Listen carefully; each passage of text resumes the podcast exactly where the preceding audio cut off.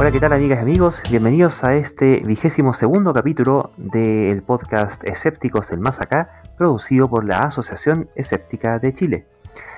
Como es habitual, hoy día tenemos eh, la compañía y participación de Daniel Durán. ¿Cómo estás, Daniel? Hola, Luis. Un placer nuevamente estar en el programa. Espero tengamos conversación interesante para todos nuestros auditores. Y en esta ocasión nos acompaña nuestro amigo Marcos Telias. ¿Cómo estás, Marco? Hola Luis, muy bien acá también, preparado para conversar sobre temas muy interesantes, con todas las ganas. Qué bueno que hay que tener ganas para todo lo que está pasando, ¿cierto? Por ejemplo, ¿qué es lo que ha pasado ahora en eh, Gran Bretaña, en, Inglaterra, ¿cierto?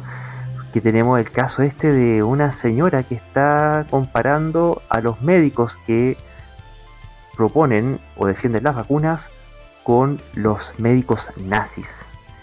Eh, ¿Qué te parece, Marco? Tú eres médico, ¿no? Eh, claro, eh, lo que pasó fue en Londres. Fue una señora que es Kate Shemirani, que de hecho es una enfermera.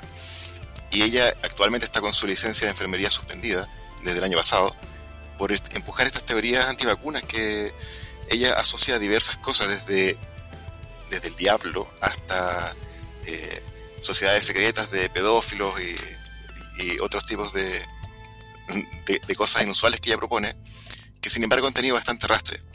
Y en Londres fue que la semana pasada hizo esta, este discurso donde sugirió que los que estén apoyando la, vacunación, los médicos y enfermeras que estén promoviéndola, llegará el día en que tengan que pagar o, o, rendir cuentas y que después de Nuremberg a los médicos culpables los habían ahorcado.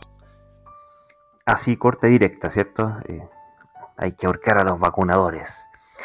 Está complicada la cuestión porque, bueno, como mencionan en, esta noticia que salió la BBC, están, em, bueno, advirtiendo que en la medida que efectivamente esta gente cree que esto es una pandemia y que una pandemia, perdón, y que están eh, metiendo no sé qué cosas en las vacunas, como de verdad lo creen, de verdad que se están empezando a radicalizar y, a, cabrear con este asunto y eventualmente a tomar represalias violentas de una forma, si bien meramente verbal, ¿a cuánto estamos de que empieza a ocurrir lo que ocurría, por ejemplo, en Estados Unidos cuando los médicos abortistas, los, algunos por ahí hasta lo mataron, ¿cierto?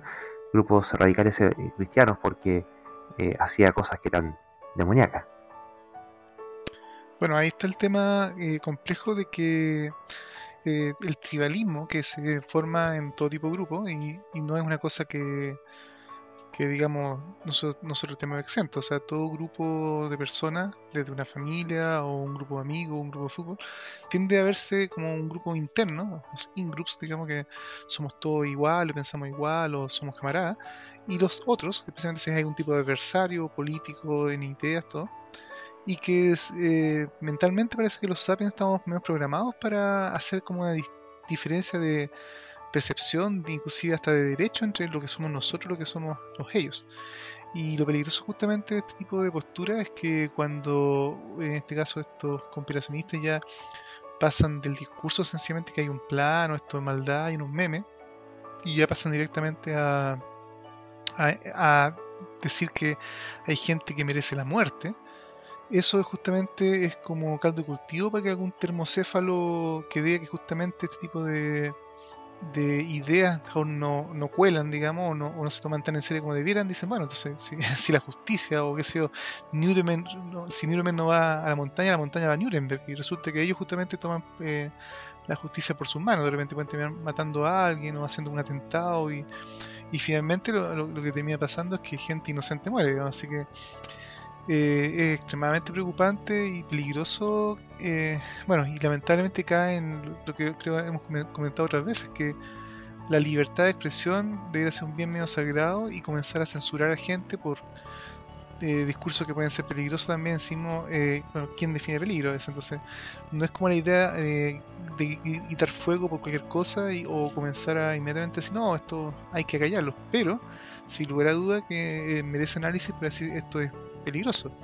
Este tipo de, personas son peligrosas para la sociedad de esta forma si es que efectivamente exacerban los ánimos y pueden llevar a, que corra sangre que no tendría por qué, digamos, y menos si es que en realidad ella menciona Nuremberg, que por supuesto es un, juicio y uno puede discutir si es que en este caso los ganadores de una guerra, que tan ecuánimes pueden, digamos, juzgar a los vencidos. Pero hasta ahora, todos los el caso que tienen todos estos conspiracionistas, ninguno realmente soporta un análisis que demuestre sus posturas, así que en fondo, ¿de qué están hablando?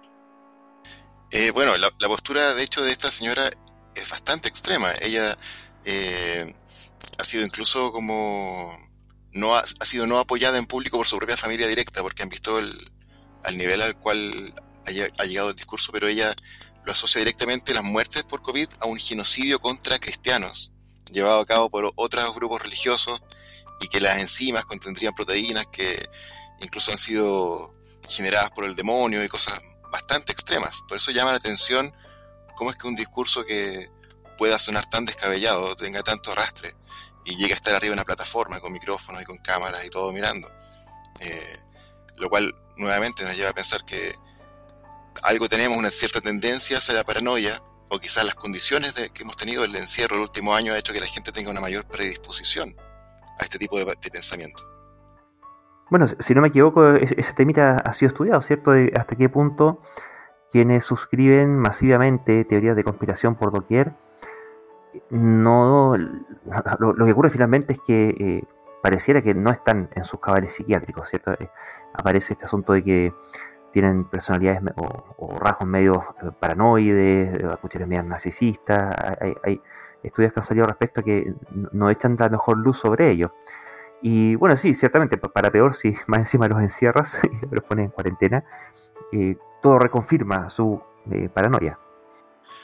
Pero en todo caso, eh, yo eh, intentaría tal vez no eh, estereotipar, digamos, a todas las personas que suscriben necesariamente a, ideas o, ven con buenos ojos o hasta creen algunas de estas teorías conspirativas, que todos necesariamente están locos, digamos. O sea, por supuesto que hay casos extremos para todo. Y, y, bueno, me imagino que la, la distribución de enfermedades mentales está más o menos homogéneamente repartida en toda la población, así que también yo creo que eh, debe haber gente media paranoica, o sea, no paranoica, pero con algún tipo de problema mental en la ciencia, en las religiones, en, en, lo, conspiracionista, en, el lado que tú quieras, vas a encontrar de a alguien que justamente tiene, por temas ambientales, genéticos, mala suerte, lo que sea, algún tornillo flojo. Eh, pero justamente hay, eh, como las o sea, yo creo hay todo tipo de teorías conspirativas, algunas más exitosas que otras, algunas tal vez siquiera parten y convencen tal vez a un grupo de 10, 10 o 20 pelagatos y mueren porque más allá de ese grupo no, no pudo florecer. Pero otras, digamos, tal vez y que tal vez se puede estudiar, digamos, cuáles son las características que, tienen, digamos, las que son exitosas, que se terminan propagando eh, como pasto seco tal vez en grupos grandes. Y yo creo que este tipo de cosas que tocan eh, la, idea de de nosotros los humildes eh, siendo intentando o intentando ser manipulados por los poderosos toca muchas veces muchas fibras el miedo justamente o la paranoia toca muchas fibras especialmente cuando hay una pandemia y gente se está muriendo toca fibra. Y, y eso las personas justamente con falta de información o mala información y lo que muchas veces eh, comentamos acá con falta de un pensamiento crítico más o menos desarrollado y aprendido que no es una no es, no es un sentido común, digamos, no es algo que la gente necesariamente eh, sepa cómo razonar así en forma nativa, y menos con la educación que tenemos hoy en día. Eh, eso también justamente permite que gente que es bastante normal, a veces uno se sorprende que uno puede conversar con un colega de repente, con un, familiar que uno siempre ha dicho, oye, pero esta persona es hasta puede ser profesional, puede ser una persona muy centrada, muy razonable y de repente en una conversación sobre mesa, o bueno, hoy día no se puede conversar mucho sobre mesa, pero en algún contacto o, directamente te empieza a enviar memes de WhatsApp con unas cosas que son pero espantosas y tú dices, oye, pero es una broma y dice, no, en serio. Y te manda otro, todavía otro peor, digamos, diciendo, oye, infórmate, o sea, no seas un borrego, cosas, cosas por el estilo. Es terrible. Y claro, la idea es que en el fondo este tipo de malas ideas, de alguna forma hay que intentar combatirlas, digamos, ojalá con buena información y bueno, intentando evitar todo este tipo de efectos negativos como el efecto backfire, que muchas veces es que uno combate muy vehementemente una mala idea, a veces tiende como inclusive a exacerbarla esa creencia equivocada en gente que ya la defiende, así que es un tema muy complejo de manejar, pero no creo que se deba dejar también así como encogerse de hombro y, y decir, bueno, ya la gente cree cosas, Porque claro, la gente puede creer muchas cosas, pero cuando ya empiezan a pedir eh, o pensar que es una buena idea pedir la cabeza de alguien, eh, esa, esas simples ideas ya no son solamente una idea, puede llevar a la acción. Y ahí es donde está el peligro. Bueno, eh, eh, dijiste un par de cosas que son súper interesantes eh, respecto a quienes tenían como un tornillo flojo y quienes no. Pero me parece que eh, una forma más como pareja de verlo es que todos tenemos como diferentes grados de raciocinio o de pensamiento crítico que depende tremendamente del ambiente en el cual nos encontremos. O sea, si es que tú tomas una persona eh, extremadamente racional y, no sé, haces que empiece a dormir mal o que le dé un cuadro ansioso y va- vas a ver que rápidamente empieza a caer en alteraciones de sus capacidades cognitivas, lo cual es estudiado y es eh, conocido y se ha visto, como dijo Luis también, tremendamente exacerbado con todas las cuarentenas. De hecho, en donde trabajo yo, que es un simple consultorio, las consultas por salud mental y en necesidades de uso, por ejemplo, de benzodiazepinas, se ha disparado el último año y medio. Eh, así que yo creo que, claro, todos tenemos como el potencial a que se nos vayan soltando o apretando tornillos dependiendo de las circunstancias que nos rodean.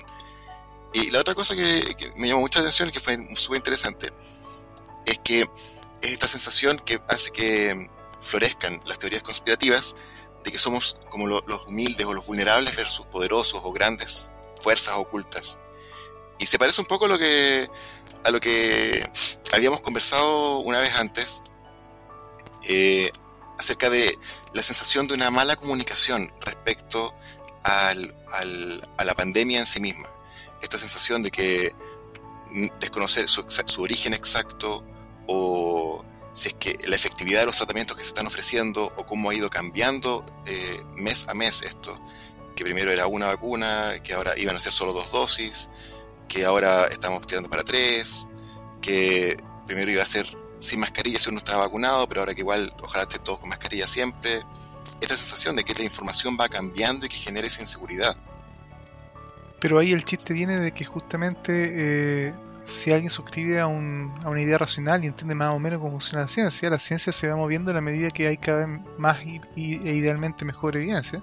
Y eso puede llevar a que cosas que se pensaban inicialmente con datos preliminares o tal vez no de todo fiables, te pueden llevar a una conclusión que después con el tiempo tienes que re- revisitar, digamos, revisar y eventualmente cambiar. O ajustar inclusive a, a- a la nueva evidencia. Por ejemplo, el caso de inicialmente José dijo ya, dos dosis deben ser suficientes o la evidencia nos muestra que tal vez no son suficientes, una tercera ti- tiene sentido. Y resulta que, claro, eso si uno piensa o tiene un conocimiento de que así funciona la ciencia, así se mueven las cosas racionales, en base a evidencia, prueba, hipótesis y, y- y hacer ajustes, no, no se ve nada anormal, digamos. O sea, qué bueno que ahora sabemos algo mejor y qué bueno que mejor tenemos el tiempo de darnos cuenta que efectivamente una tercera dosis puede ser una buena idea. Pero para las personas que piensan que, o que, que son cosas como que la ciencia son cosas medias dogmáticas, y que, o que tienen que ser o todo o nada, o que, y que la ciencia dice algo y después no puede cambiar de opinión, por ejemplo, o, y, a- y ese tipo de idea suena como que ent- entonces estos científicos o no saben lo que están haciendo, y en realidad saben lo mejor que saben en el momento lo que están haciendo, y si además eso suma justamente idea conspirativa, cualquier cosa que se vea anormal o que no, no sea muy consistente, además es casi como una confirmación de mis teorías y mis miedos, digamos.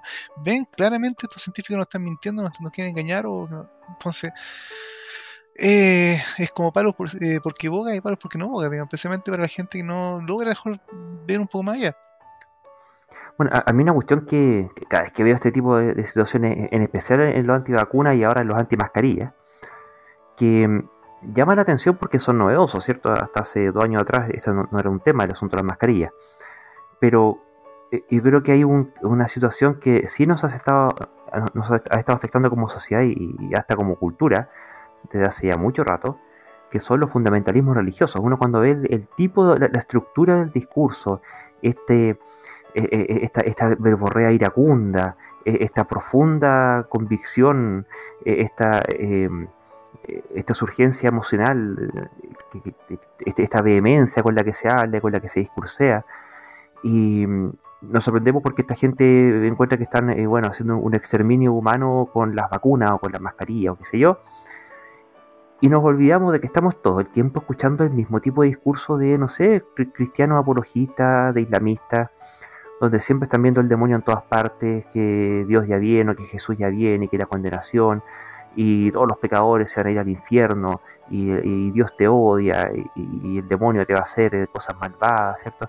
Una, una proyección de, odio que a mí el, el, feeling que esa cuestión me deja es que más allá del contenido preciso de la doctrina creída, termina siendo finalmente formas de racionalizar cuestiones que vienen emotivas de adentro, que, es, eh, eh, este odio, eh, el, odio, el, desear el mal, el desear la venganza ante cuestiones que se consideran terribles, pero que se juzgan terribles en virtud de la creencia de una ideología absurda de amigos imaginarios, de enemigos imaginarios, de, de, bichos que, o, de manipulaciones imaginarias, o vacunas con cosas malas imaginarias, y mm, que al final como que da lo mismo, o sea, podría ser cuanón o el día de mañana podría ser otra cosa.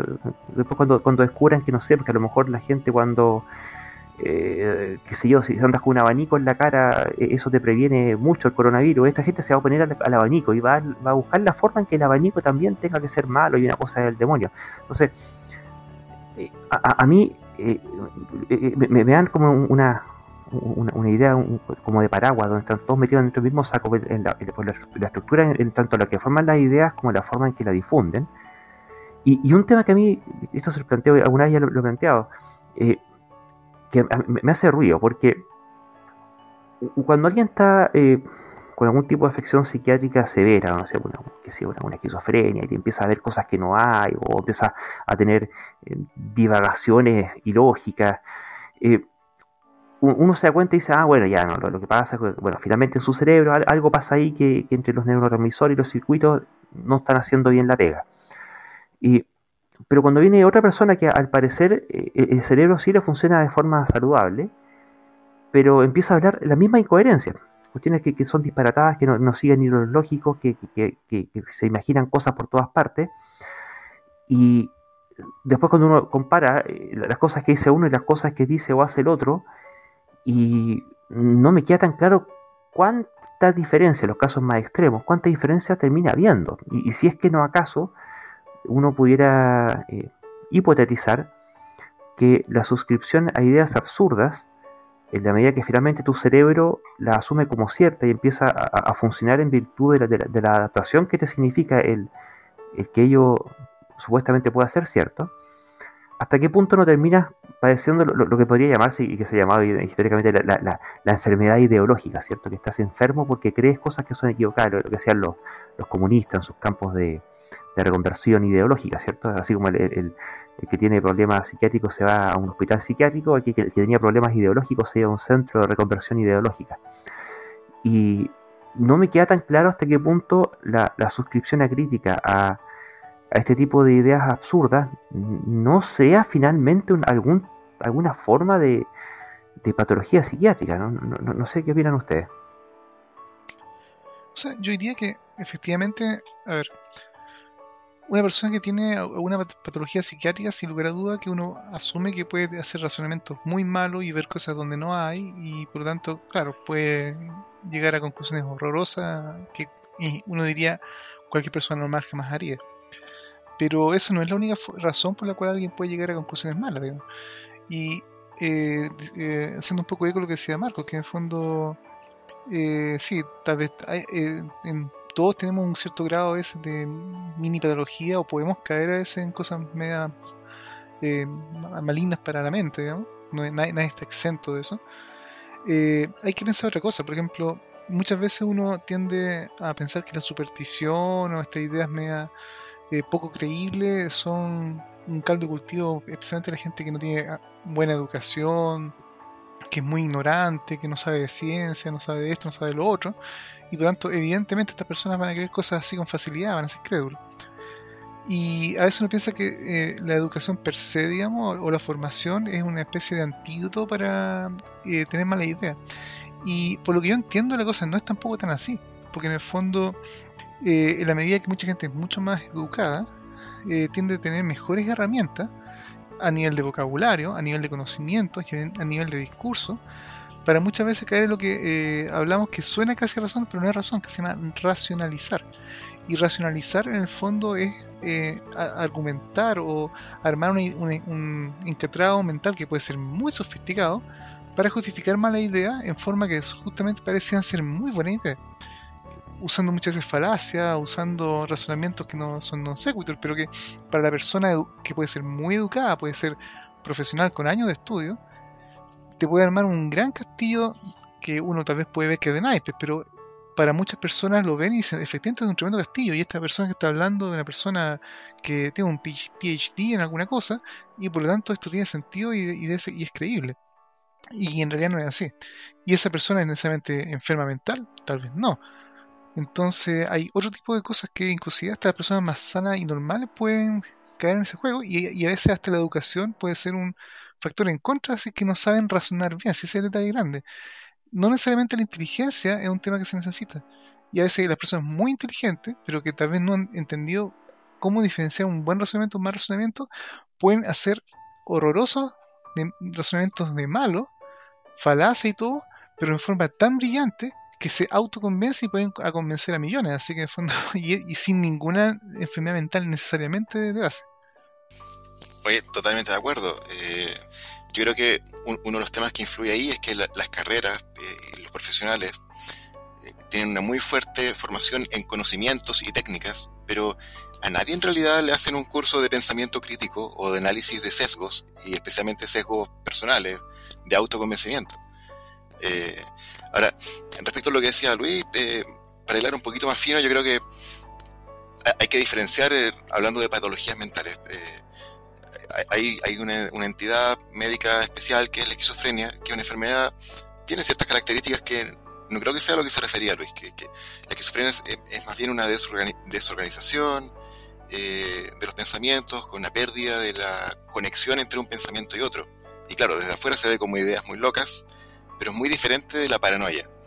Porque lo que vemos en común en todos estos círculos de gente tanto extremos religiosos como antivacunas o que llevan otras teorías conspirativas, es la sensación de que les están mintiendo, que hay una cosa oculta y que ellos tienen que descubrirla o que ellos la conocen o que se sienten observados o que hay un gobierno gigante observando o un demonio. Otras formas de pensar cosas paranoicas. Ahora, todos tenemos un poco de paranoia, es una cuestión evolutiva, era para sobrevivir. es como el antiguo dicho que dice de todos nuestros ancestros, los que escuchaban un ruido en la oscuridad y se imaginaban un tigre de dientes de sable, esos sobrevivieron mucho más que los que escuchaban el ruido y pensaban que debe ser solamente el viento. Porque las pocas veces que no era solamente el viento y era realmente un, depredador, a los más confiados se los comían y a los más paranoicos fueron los que sobrevivieron y esos son todos nuestros ancestros, así que todos tenemos paranoia. Eh, ahora, el grado de la paranoia que todos podamos tener se acentúa o se gatilla de acuerdo a cada situación, como les contaba, como de acuerdo a estrés, sueño, características de la personalidad de cada uno. Y cuando ya empieza a influir en las actividades básicas de la vida de cada persona, como su familia, su trabajo, sus amistades, se considera una enfermedad ya. Una patología de paranoia, un trastorno paranoide o síntomas paranoides en alguna otra enfermedad. Esa es como la, diferencia que, que, marca eh, entre patologías mentales y esquizofrenia y la paranoia que en realidad todos podemos tener un poco. Y disculpa, Marco, eh, quería hacer una consulta, tú, que tienes más experiencia como médico, inclusive, o has visto más cosas. Eh, ¿En qué punto se puede decir alguien que realmente razone muy, muy, muy mal, o sea, muy eh, empecinado en ideas que tal vez socialmente a su alrededor uno puede decir, oye, estas son malas, digamos? Desde mejor creen en mal de ojo o cosas que pueden ser más o menos inocuas, pero que, son súper fijadas. Esta persona está absolutamente convencida y tal vez en general podría ser sana. ¿Cuál, cuál, es la línea donde uno puede decir, no, de verdad, esta persona tiene un cable suelto?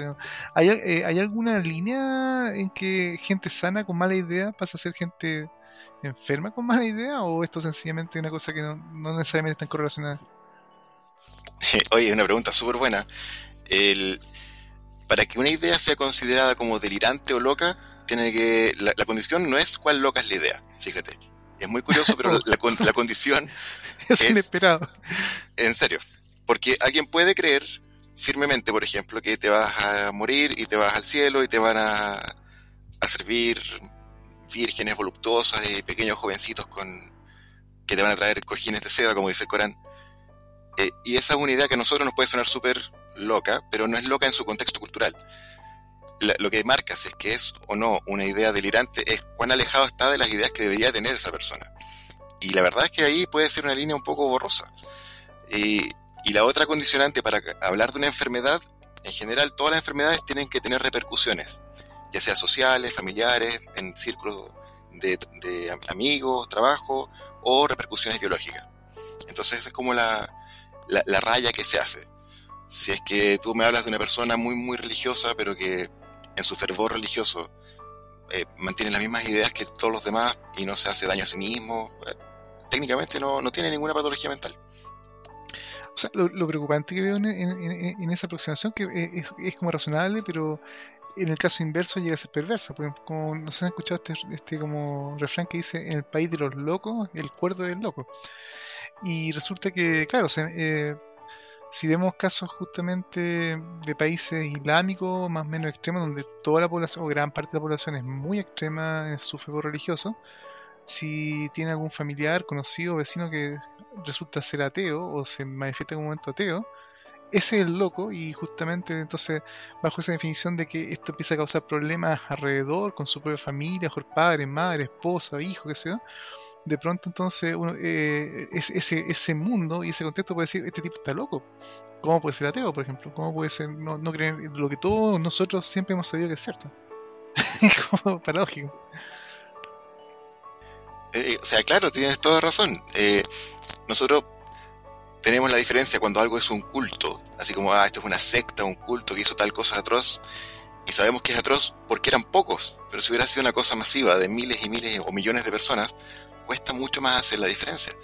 Eh, en el fondo hay una cierta validez que le da el número, pero la línea en realidad es bien borrosa si uno se pone a, a analizar caso a caso, y, o secta a secta y religión a religión.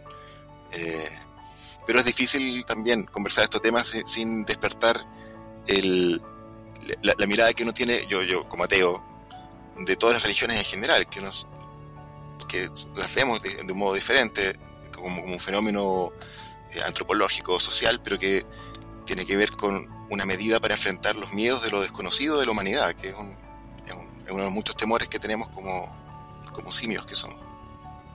Bueno, de hecho, eh, es súper raro que tantos millones de personas vayan todos los años a un lugar a, de visita, ¿cierto? Porque su religión lo dice, o que otros tantos anden crucificando o, o agarrando a latigazos, o gente que haga ayunas, ¿cierto?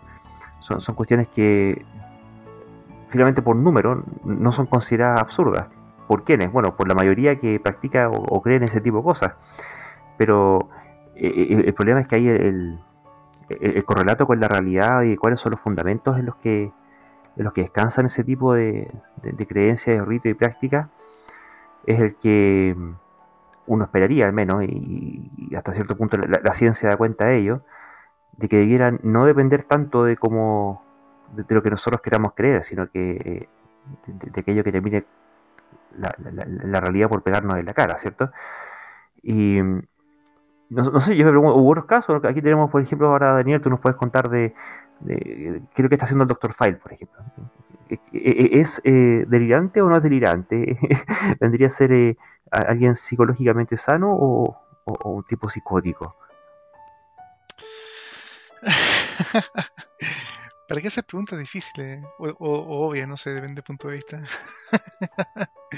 bueno, eh, nuestro estimado congénere, el señor Radovic, Contreras Radovic, eh, Dr. File, eh, sigue en su campaña para llegar a la presidencia de Chile y está haciendo campaña y buscando firmas para su candidatura y por lo tanto está viajando a todas partes de Chile y hace algunas semanas eh, estuvo en la quinta región, siguiendo con sus campañas justamente de, de, apoyo, pero como todos más o menos sabemos que él es bastante eh, del campo justamente de la pandemia y cosas por el estilo, sigue haciendo de la suya, haciendo cosas bastante peligrosas. De hecho, eh, estuvo paseándose por Viña del Mar sin mascarilla y invitando a la gente que justamente se está sacando selfies a centímetros cara a cara, digamos, y hay fotos que eh, aparecen en los medios, sin mascarilla, dándole besos a, su, a sus fans, digamos, ¿eh?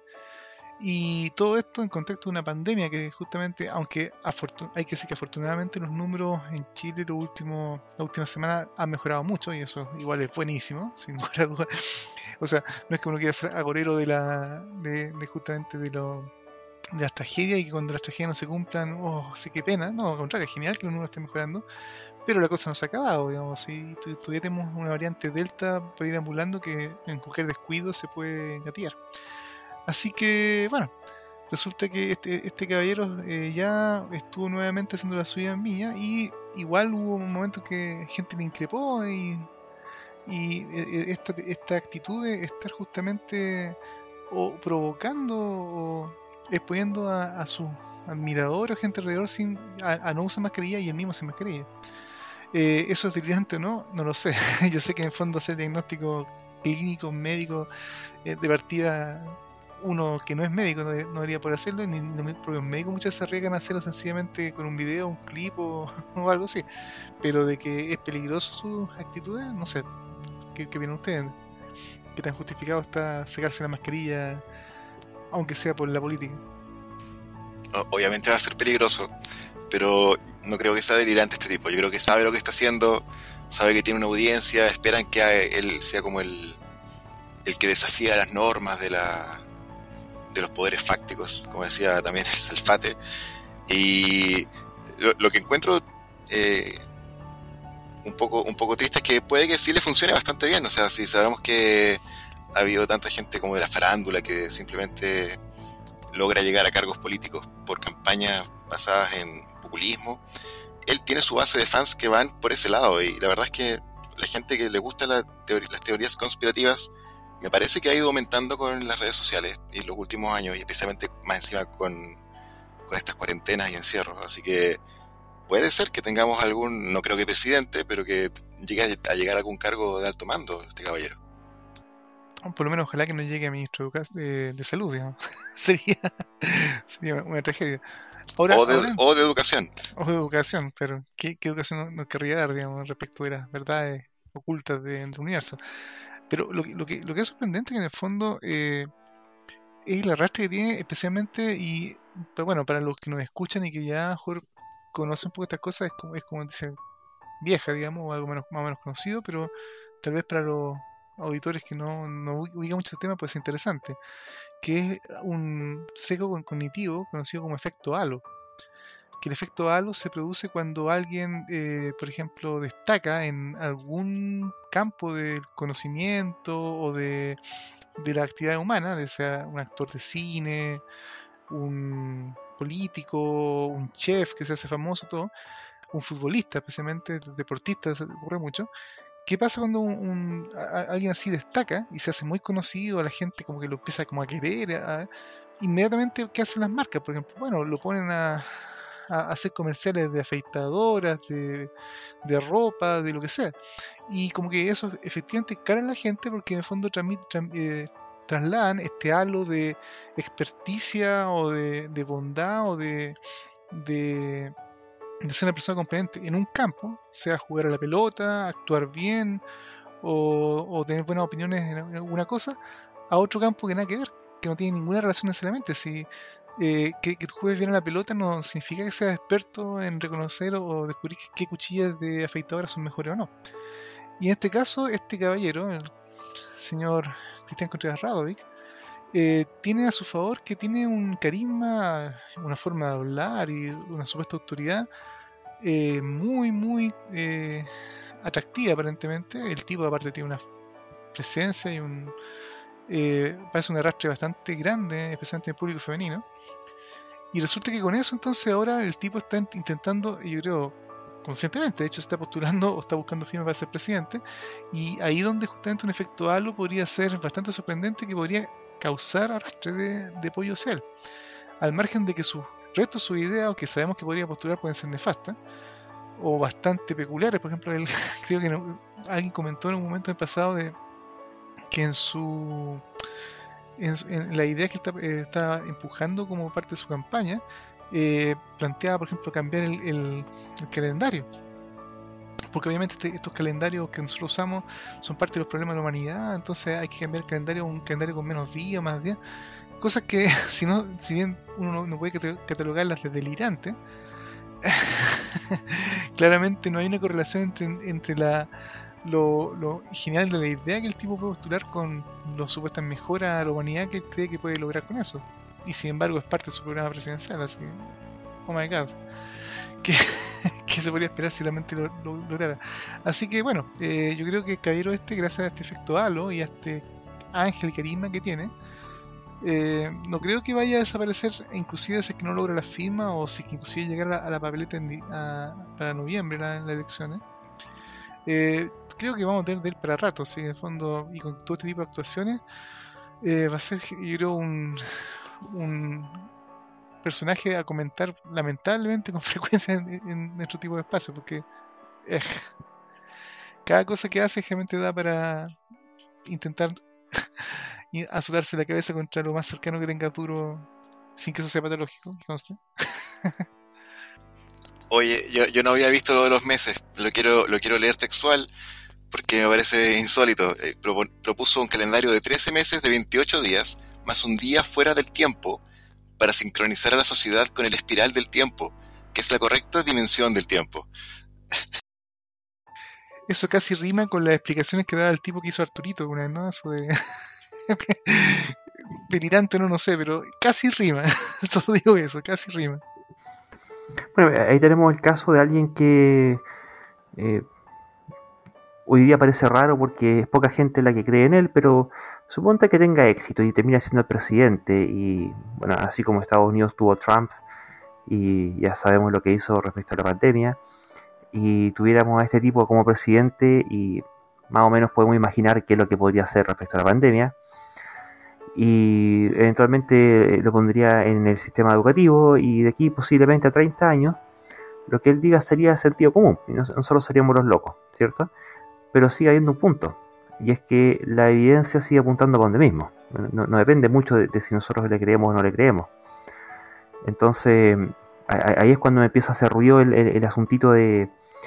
Eh, o, al revés, digamos. Eh, ¿Qué pasa en aquellos lugares en los cuales, qué sé yo, eh, hay gente que tiene, o, sociedades en las cuales pueden tener creencias que respaldan ciertas visiones o ciertas ciertos eventos que nosotros claramente nos damos cuenta que tienen un correlato neurológico y de, cositas que están teniendo ahí en, el cerebro, pero que son fomentadas y son eh, aplaudidas, ¿cierto? pero porque ellos le dan una interpretación que es eh, religiosa habitualmente. No sé, hay casos, estos niñitos, por ejemplo, en la India, que un niñito que tenía, si no me recuerdo, creo que tenía cuatro brazos, algo así, y no se podía mover pero era santo. Entonces, e, eso ahí ellos lo interpretaban como que era una, eh, una, bendición. Entonces, tenía toda una procesión de gente que iba ya a tocar al niñito, por supuesto, dejar la ofrenda, y básicamente de eso vivía la familia del niñito. Pero no me queda claro qué tan honesta sea esa, esa diferenciación. Y espero que haya hartos casos. Con, el tema de la fe pasa lo mismo, que, que es esta cuestión de creer cosas a pesar de no tener evidencia, ¿cierto? Y mientras menos evidencia más se cree. ¿Será solo un tema cultural, Marco?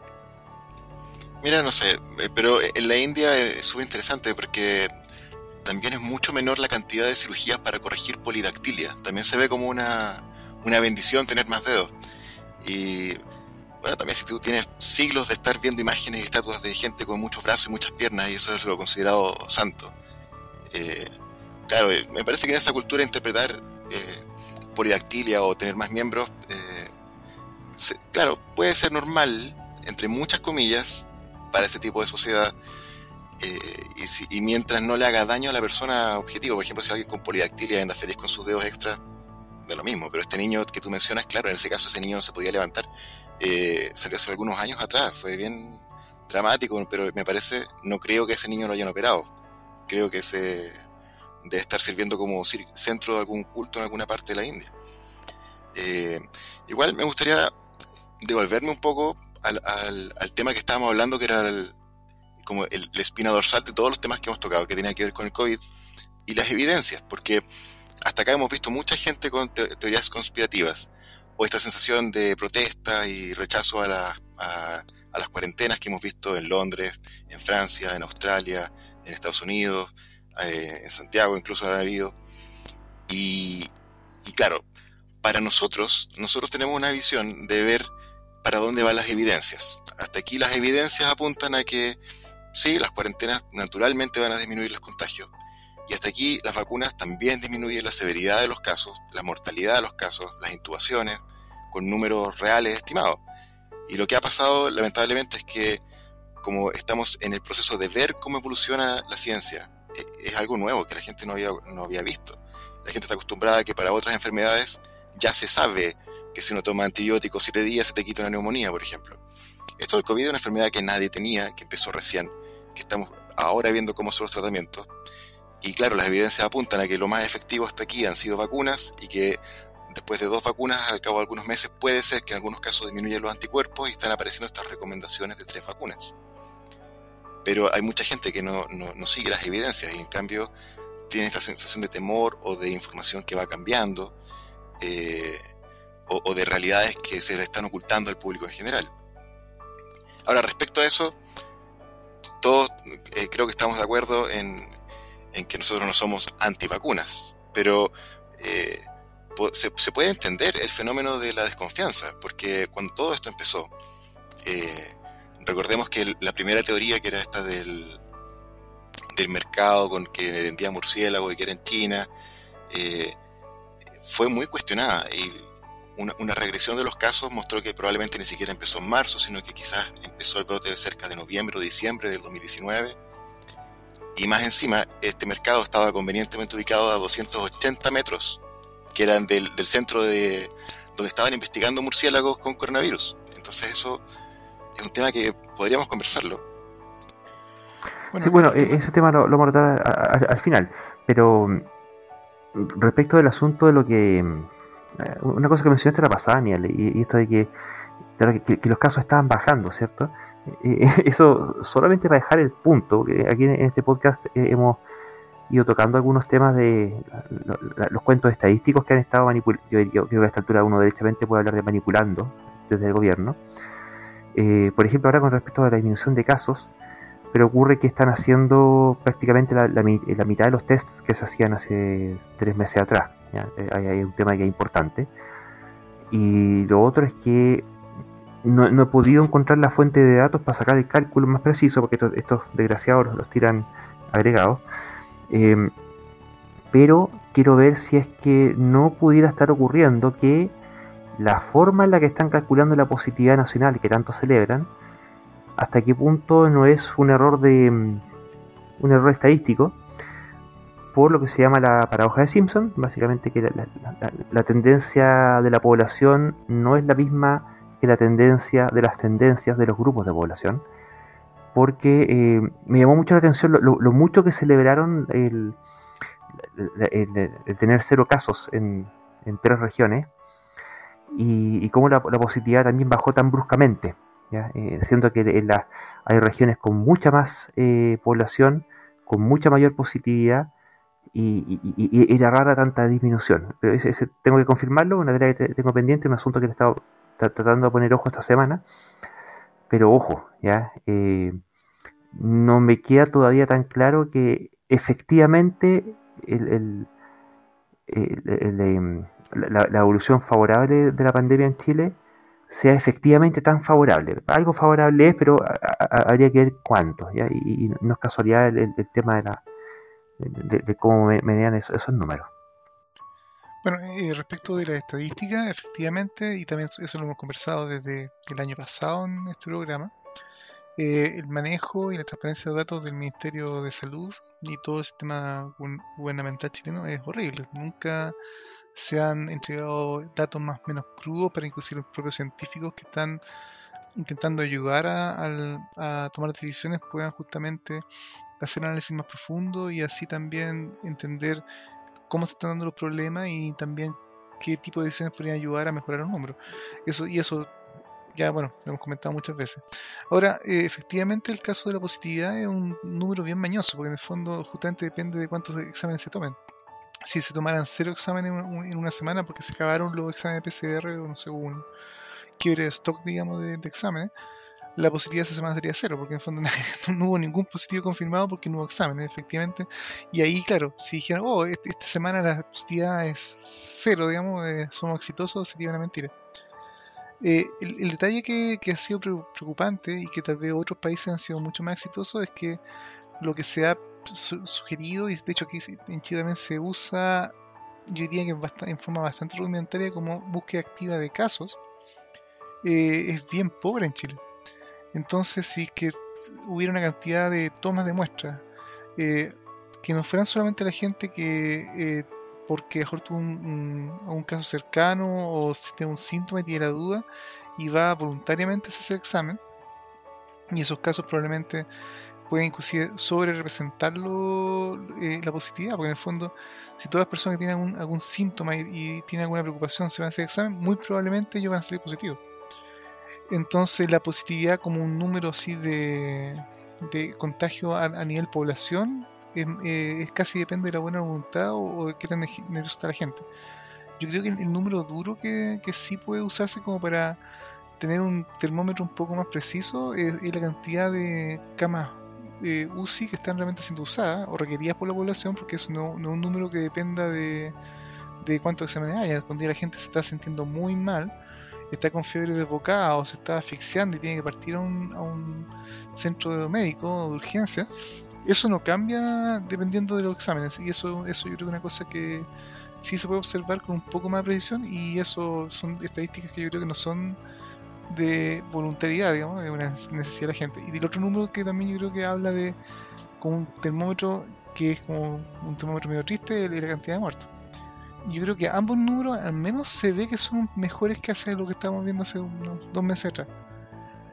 Si dan para, entre, comillas, cantar victoria o, o entre comillas asumir que estamos súper bien, claro, no, todavía están, hay contagio, todavía hay, hay, transmisión comunitaria y todavía el bicho es peligroso. ¿sí? Yo no digo que en todo caso ya estamos saliendo necesariamente viendo la luz al final del túnel. Pero sí creo que la situación está un poco mejor que lo que estamos antes, o, o inclusive bastante mejor. ¿Qué tan mejor? Claro, ahí es donde si no quisiera ver el dato exacto, preciso y matemáticamente demostrado, con los datos que se manejan en Chile, es difícil, digamos, poder dar una certeza más allá de la felicidad, eh, en este caso del, Ministerio de Salud. Eh, claro, es súper difícil porque, como decían, la positividad depende 100% de cuántos test se tomen. Si se toman cero, la positividad es del 0%.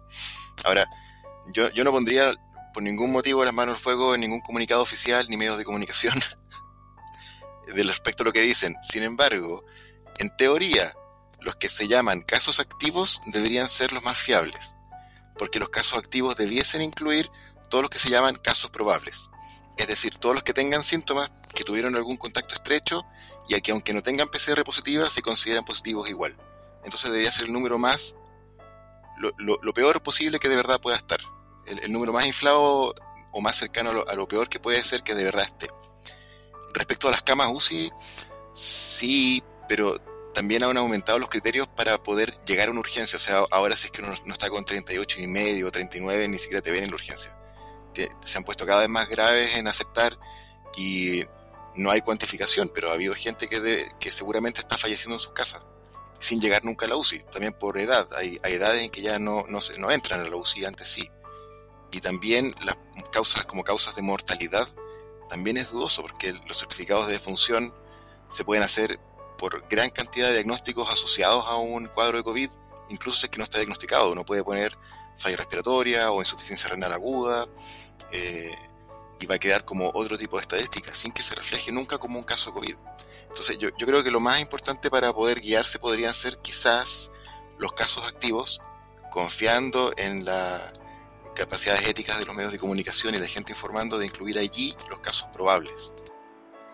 Bueno, es que ahí creo que salen varias, varias cosas. Lo primero creo que hay que precisar es un error, que es la positividad versus la tasa de incidencia. La positividad es la cantidad de exámenes positivos que salen de los exámenes hechos, ¿sí? Y versus lo otro que es la cantidad de exámenes hechos, que es la cantidad de test, y otra cosa distinta es la cantidad de test realizado según el volumen de población. Son, son todos esos indicadores distintos. Y el que se haga menos test, eso hace que bajen los casos. ¿sí? La positividad queda más cerrada, más o menos que normaliza por la cantidad de test que se hicieron. Entonces, eh, por eso es importante mirar la, positividad. Y, por eso tengo la, pata pendiente de ver si es que están tomando la positividad promediada como correspondería a partir de todo el volumen de población que se tomó en el país, cuando dicen la positividad del país, o si lo que están haciendo es tomar el promedio de las positividades de cada región. De ser ese el caso, habría un, error estadístico garrafal y de verdad que no me extrañaría en lo absoluto que lo estén cometiendo. Eh, las muertes diarias, claro, depende de cómo, cómo lo cuenten, si es que lo ponen o no, lo ponen en el certificado. Y está esta cifra negra de la gente que muere en su domicilio, ¿cierto?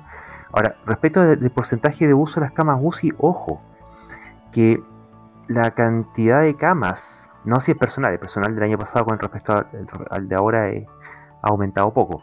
Eh, pero sí se aumentó, ya no me acuerdo si se duplicó o triplicó la cantidad de camas disponibles, por lo cual un porcentaje, o sea, tendrías que tener hoy en día un 30% de ocupación de camas de las UCIs hoy disponibles, y eso sería comparable con el 100% de las camas que había hace un año. Entonces, eh, hasta que no bajemos, te, te pueden el año pasado, si te hubieran dicho hay un 30% de ocupación de cama, estaríamos todos contentos. Pero si este año te dicen que hay un 30% de ocupación de, ocupación de cama y por eso tendrías que estar muy contento, ojo, lo que ocurrió es que también aumentaron tremendamente la cantidad de camas disponibles. Entonces, eh, no es el mismo número de alegría el de este año que el del año pasado. Lo otro es que había un frenado en las disminuciones, porque, porque ¿qué es lo que ocurría? Teníamos valores muy altos y hubo una, baja muy grande y eso estuvo maravilloso. Pero esa baja fue disminuyendo proporcionalmente y todavía estamos en valores relativamente altos y, desde ya hace unas semanas que se viene observando un relativo estancamiento ¿ya? y un, estancamiento en valores que todavía están por sobre los 2000 bueno 1200 y tantos que están ahora ya en este último promedio móvil em, pero que eh, están en, en, una fase como de meseta y eso, em, bueno, normalmente no buena noticia. Si no sigue bajando, no buena noticia porque cuando se frena empieza a subir. Entonces, este, este exceso de algarabía por, por disminución de cifras, que, que, bueno, que enhorabuena y bienvenidas sean, pero eh, creo que hay una, una brecha significativa entre lo auspiciosas que han sido las cifras con el, exceso de algarabía que se ha hecho respecto de ellas. No, no es para nada tan claro que, ese, esa alegría sea plenamente justificada. En todo caso, em, y, lamentablemente algo que va a verse en el tiempo, no es algo que podamos tal vez descubrir tan fácilmente en el día de hoy o a una semana de distancia, pero aplicando el más o menos cuestionado método Matus, que fue lo, e, e, este periodista Alejandro Matus que estuvo escarbando información de, de las informaciones de registro civil de, fallecimiento y que inclusive a la larga llevaron a, a transparentar que faltaban casos, faltaba gente que había muerto en exceso y habían varios miles de personas que en comparación con años pre-pandemia, 2018, 2017, 2019, eh, habían miles de casos que estaban flotando y que no eran COVID, por esto de, los certificados médicos, y que misteriosamente habían muerto en 2020. Y al final el, mismo Ministerio de Salud tuvo que salir a más o menos reconocer que y efectivamente había una cifra que se contaba en un momento como, como dual, estaban los casos confirmados y los probables muertos que sean. Eh, lo que estamos viendo ahora justamente se están dando la cantidad de funciones se ha visto mucho más reducida pero como ustedes dicen, ¿cuántos pacientes eventualmente están muriendo en sus casas porque tal vez porque los criterios de hospitalización ya no los reciben o, cualquier otro motivo? Eh, podría ser, y lamentablemente el qué tan reales o buenos eran los números o si había alguna cifra negra se va a ver lamentablemente a mediano plazo cuando a lo mejor se hagan análisis en esos datos y esos datos no están probablemente ahora, o yo creo que inclusive lo el registro civil, todo generalmente entrega esos datos más o menos agregados con meses de con algunos meses de retraso. Procesar toda esta información de, estadística de función, todo no es en tiempo real. Pero, o sea, lo que sí yo creo que se puede decir es que eh, si bien se ha dicho hasta el cansancio que en el caso de esto la, vacunación no es la, la bala mágica que por sí sola permite controlar y eventualmente neutralizar a, este, a esta pandemia, pero aparentemente ha tenido un efecto positivo. Y eh, bueno, en ese sentido, Chile al menos hay que decir que a pesar de todos los antivacunas y esta gente media fringe que está intentando boicotear el esfuerzo, eh, gran parte de la población chilena igual ha ido respondiendo y todavía queda un gran margen de, gente que aún podría vacunarse, incluyendo ojalá que ya los estudios en menores de edad finalmente confirmen la seguridad de, las vacunas disponibles para eh, finalmente ya entrar en los tramos etarios bajo 12 años. De manera que cosas como por ejemplo las clases presenciales puedan hacerse con, con realmente seguridad y no solamente una apuesta. Y todo ese tipo de cosas, ya, o sea, efectivamente no se puede cantar victoria, y lamentablemente también el ministerio todo es parte de un gobierno que tiene que intentar vender los éxitos y, sacar algo de rédito. Así que efectivamente ahí yo creo que hay que, también como dice Marco, lo que se dice en los medios y estas declaraciones, todo, eh, hay que tomarse con un grano de sal. Estamos mejor que antes, por lo menos los días, eh, los días que tuvimos casi, casi 9.000 y llegando casi a los 10.000 casos por diario. Eh, pero estamos lejos de, estar ya en la fase final de esto está acabando. Y esta meseta, justamente, este estancamiento, eh, muestra que justamente con toda esta apertura que se están haciendo, ciudades o regiones donde haya mucha movilidad o mucha gente que no esté cuidándose y manteniendo las medidas de, uso de mascarilla, distancia todo ese tipo de cosas, producto probablemente de inclusive este lo que le llaman este agotamiento pandémico, cansancio pandémico, y ya la gente está tan cansada de cuidarse y estar manteniendo distancia y no, y no reunirse con amigos, familia. Claro, en la medida que ese tipo de, de medidas se empiezan a relajar, podemos tener nuevamente rebrotes o, o empeoramiento de la cifra. Y esta cosa es un poco un péndulo. Así que eh, ni siquiera estamos, digamos, se puede decir, en los descuentos del partido, o ni siquiera sabemos si estamos en el segundo tiempo. Ojalá que fuera el caso, pero hay que tomárselo con mucha, mucha calma. Bueno, y parte de ese problema es cierto de que eh, el, el exceso de, exitismo injustificado, no bastando con la fatiga pandémica, además induce exceso, de confianza que producen una especie como de profecía autocumplida, ¿cierto? De que por decirte que estoy bien, termino haciendo que esté mal. Y. Ah, bueno, y, esto una cosa que se comporte como péndulo, pero no es porque sea un péndulo, sino que porque nosotros lo penduliamos. Eh, eh, si la estrategia fuera otra, la estrategia de COVID-0, esto no sería un péndulo, sería un, un auto que está permanentemente disminuyendo y que eventualmente apenas tiende a subir, se toman las medidas para hacer que siga bajando. Y bueno, eh, es la, diferencia que se observa incluso estadísticamente entre una gestión política y otra. Ahora, cambiando un poco de tema, vamos a pasar ahora a, esta noticia que es súper relevante, que bueno, lamentablemente entre todo el, agobio de lo que ha sido la pandemia pasó con, poca notoriedad, fue que el Senado de Chile por fin aprobó el proyecto que permite el matrimonio igualitario en Chile. Y ahora pasó ya a segundo trámite a la Cámara de Diputados y Diputadas para que terminen de analizar y votar el proyecto. Y bueno, como siempre acá, este es un tema de larga data, en, derechos civiles y en lo que a escepticismo nos, refiere, eh, creo que eh, a, menos a nivel de, escéptico y la verdad es que cualquiera que, no comulgue de forma, eh, ¿cómo podríamos decirlo?, obcecada con cierto creo religioso, rápidamente aparece el asunto de los motivos religiosos por los cuales este asunto se ha resistido por tanto tiempo.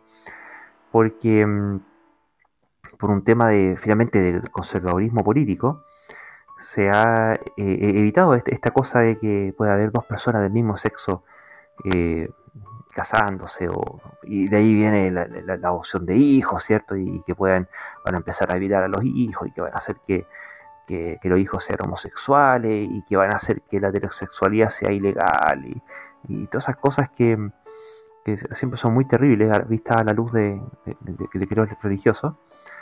Y, no sé, también me gustaría hacer un poco de, perspectiva. O sea, ¿qué pensarán porque hay que un, poco como que yo, yo iría distinguir entre lo, que efectivamente se consigue hacer en, política en un país, que no necesariamente va de la mano con lo que la mayoría de la gente y por mucho tiempo quiera. ¿ya? Este temita del matrimonio homosexual hace, rato ya que viene decantando y cayendo de perogrullo, pero en realidad se ha mantenido restringido por, por motivos de, equilibrios políticos y, diseños institucionales que impiden que este tipo de situaciones puedan ocurrir y bueno, por algo estamos en fase de cambio de constitución, ¿cierto?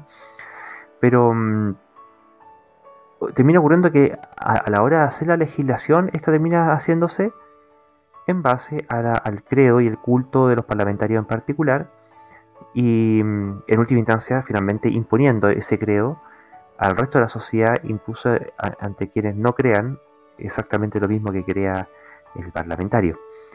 Y mm, por supuesto los honorables conservadores que nos representan no es que han dejado de, hacer y decir lo que siempre hacen y dicen. Aquí hay algunas citas recogidas, por ejemplo, que eh, ahora el, senador José Manuel Osandón, Manuel José Osandón, que es un Opus Dei, él, el exalcalde de Puente Alto, decía que se está generando una desigualdad en tanto se le da igual tratamiento a dos uniones distintas. Hay discriminación cuando se considera a la homosexualidad como un delito. Yo lo que hago es decir que es una categoría distinta y que debe tener un tratamiento consistente con sus particularidades.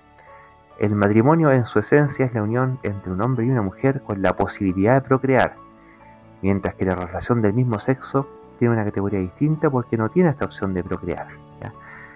bueno, aquí la, comparación inmediata es que lo que pasa con aquellas parejas heterosexuales que tienen problemas de esterilidad y o la decisión de no tener hijos.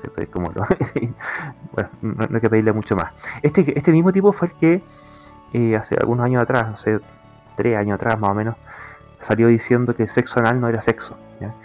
Y mm, bueno, me, imagino cuánta gente llegará virgen al matrimonio entonces, dado que el sexo anal ya no es, sexo, sobre todo los grupos conservadores. ¿Qué opinan de esto muchachos? Bueno, eh, Marcos en particular se, peina bastante con, con temas de religión, así que creo que sería interesante que, le diéramos una vista eh, a, cómo el asunto de la homosexualidad en el cristianismo y cómo esto ha, eh, influenciado a esta ley o a la situación actual de, Chile. Y después vamos a hablar en otras religiones qué es lo que pasa. Eh, bueno, yo no le doy tanto peso a la integridad moral de la gente en la política. Yo, yo creo que lo que más les pesa es el peso del apoyo político de los grupos que están detrás. Y los dos grupos grandes que siempre han estado influyendo han sido las iglesias evangélicas por una parte y la iglesia católica por la otra.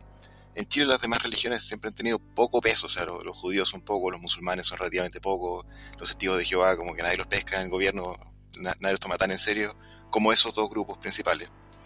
Y justo se ha dado que en los últimos 10 años eh, uno de esos dos ha caído y caído y caído, que es la Iglesia Católica, y ya no puede estar más por el suelo, y, al punto que la mayoría de los católicos se, identifican como que son católicos a su manera. era como el momento perfecto para, para que ocurra este cambio que ya venía atrasado hace tiempo.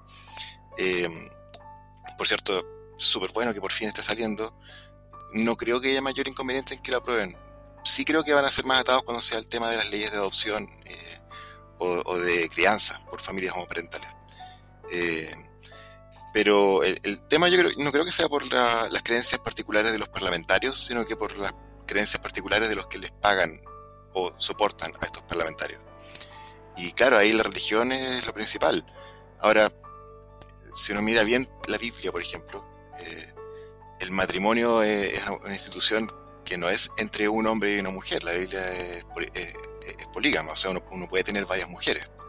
Eh, la única condición es que el, marido les tiene que dar comida y techo a todas, pero no, no, es esta cosa idealizada que se ve en el matrimonio del siglo XXI de un hombre y una mujer con traje negro y un traje blanco y que se casan para siempre la Biblia es bien utilitaria. Eh, o sea, son las, esposas que el hombre alcanza a mantener, que le den muchos hijos, sí, claro, esa es una de las ideas del matrimonio. Y si no logran tener hijos, que las siervas o los, o los esclavos de la esposa se encarguen de, prestarle el útero en el fondo al, esposo. Eso también es bastante válido en la Biblia.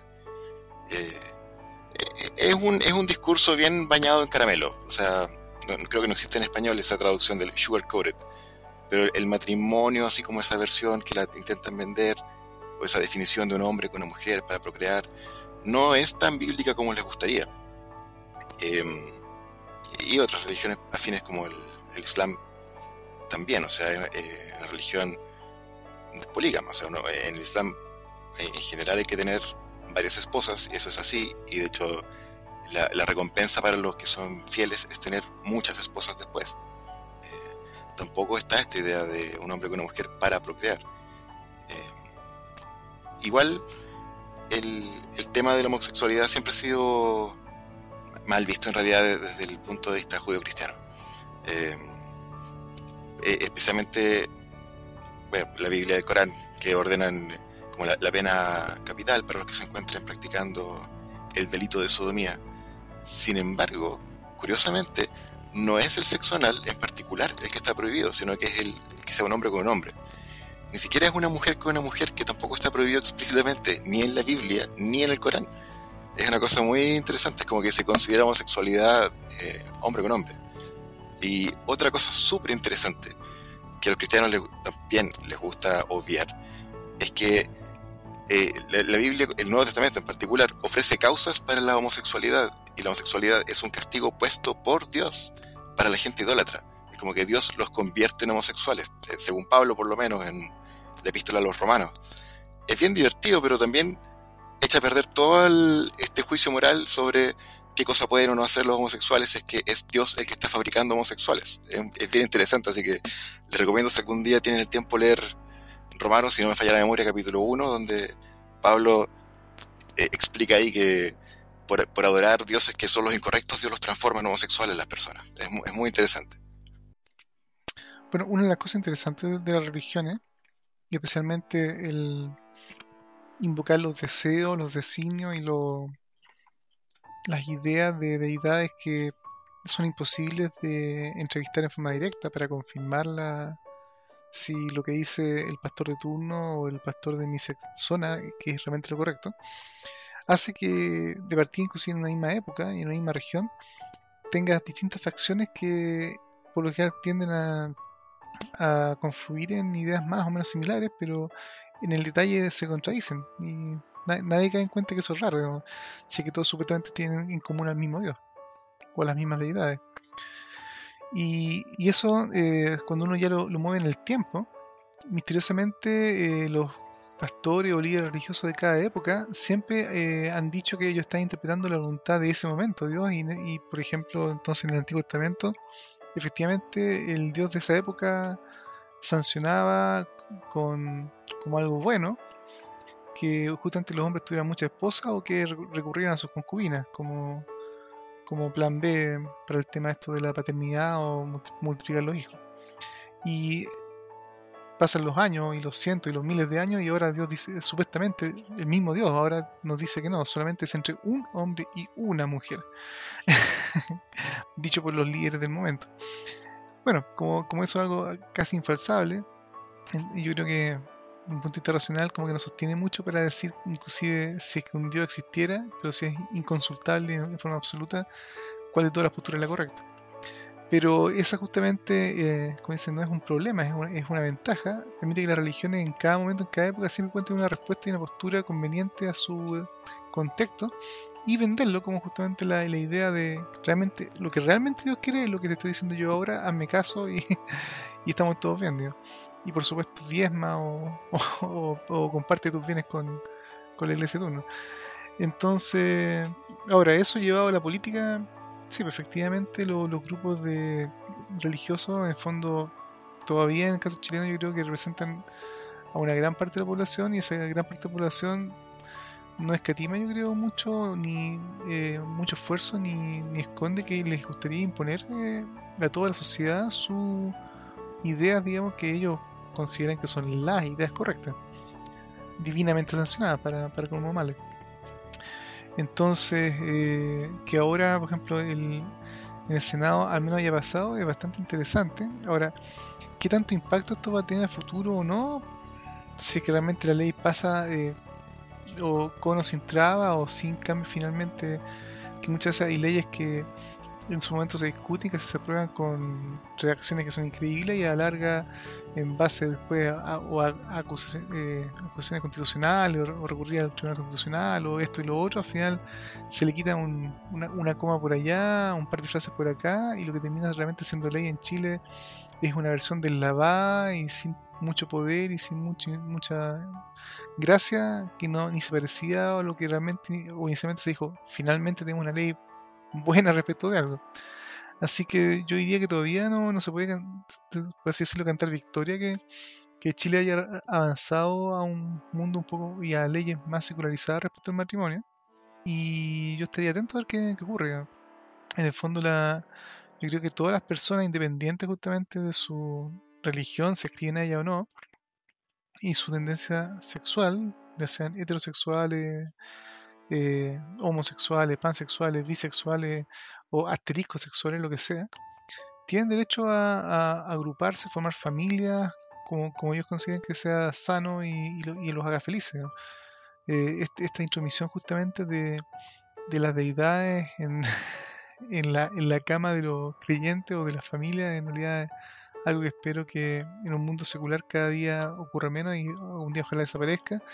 Y los que quieran eh, meter a, su deidad particular a su cama, digamos, y, que les legisle y les diga cómo, eh, cómo tienen o no y relacionarse con, otras personas del mismo sexo o, de otro sexo, de lo que sea, bien por ello, pero que ojalá sea algo completamente voluntario y no sea algo que se imponga a toda la gente. Bueno, y, y como por supuesto distintas aproximaciones al, no sé si al mismo o a distintos dioses tienen distintos resultados según el contexto acomodaticio que, lo justifique. Eh, también pasa lo propio en el mundo islámico, eh, no en este caso respecto al matrimonio homosexual propiamente tal, sino que ya derechamente con el matrimonio, ¿o no, Marco? ¿Qué pasó ahí con este Tinder islámico? Oye, sí, eh, la, la nueva noticia es que van a hacer un Tinder aprobado por las autoridades islámicas. Eh, pero, ojo, que no es un Tinder como el que podemos conocer en Occidente. Eh, no, no, no, es un Tinder que usen directamente los interesados, sino que es un Tinder que van a usar las familias para escoger como candidatas y candidatos a que se casen. Es decir, es, un, es una especie de Tinder como para papás para ir pillándole pareja a los hijos. Que es una cosa muy curiosa. Estoy tratando de encontrar la noticia. Espérame un segundo. Acá está, que está, que está autorizada por las, por las autoridades religiosas de Irán. Eh, em, bueno, esto, esto no está en contra de lo tradicional islámico. O sea, los matrimonios arreglados son comunes en Medio Oriente. Eh, son comunes en distintas partes de Asia. Y aparentemente los estudios muestran que las tasas de éxito son más o menos similares que en matrimonios más convencionales donde se, se conocen y, se, y deciden las, las uniones las parejas mismas. Eh, lo curioso que me nace a mí la duda en lo personal es existiendo leyes de, de, de humildad eh, obligatoria para las mujeres, ¿cómo funcionaría un Tinder en que están la mayoría de las mujeres o todas con un purca? Es muy curioso. No sé qué, qué opinan ustedes acerca de, de la aplicación. Bueno, yo claramente no lo usaría. Pero eh, me sorprende mucho que en el fondo eh, el carácter bastante hegemónico de este tipo de sociedad, en el fondo que los líderes religiosos quieran estar justamente a cargo y metiendo sus narices en todos los espacios de la vida humana, digamos. De hecho, yo creo que, que eh, en el caso, digamos, del mundo occidental actual, el, el secularismo ha ido ganando terreno pero no porque yo creo que las sociedades religiosas hayan cambiado o, porque apoyen tal tipo de cosas. Yo creo que sí. Eh, toda la iglesia y toda la religión le encantaría ser hegemónica y, y, absolutista en el control, pero hoy, hoy, hoy por hoy, lamentablemente para ellas no pueden, y afortunadamente para el, mundo, secular la cosa se ha ido relajando. Entonces este Tinder, digamos, sancionado y bendecido y controlado por autoridades religiosas, qué horror. o sea, inclusive, claro, tal vez automatiza y hace más eficiente lo que justamente ya en, las tradiciones culturales de esos países ya hacían, digamos. Pero eh, es como otro ladrillo más en este muro de, los lamentos de, de justamente la, de las cosas que van en contra de la separación de, la- de las iglesias o de los cultos religiosos con, el Estado y la libertad de las personas.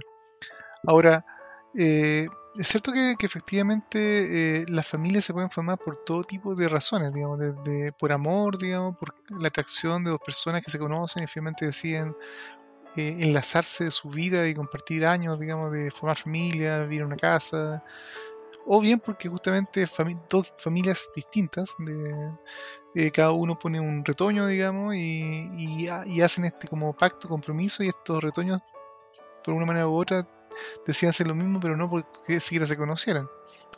Claro, en la práctica y en, el tiempo el resultado puede ser relativamente similar.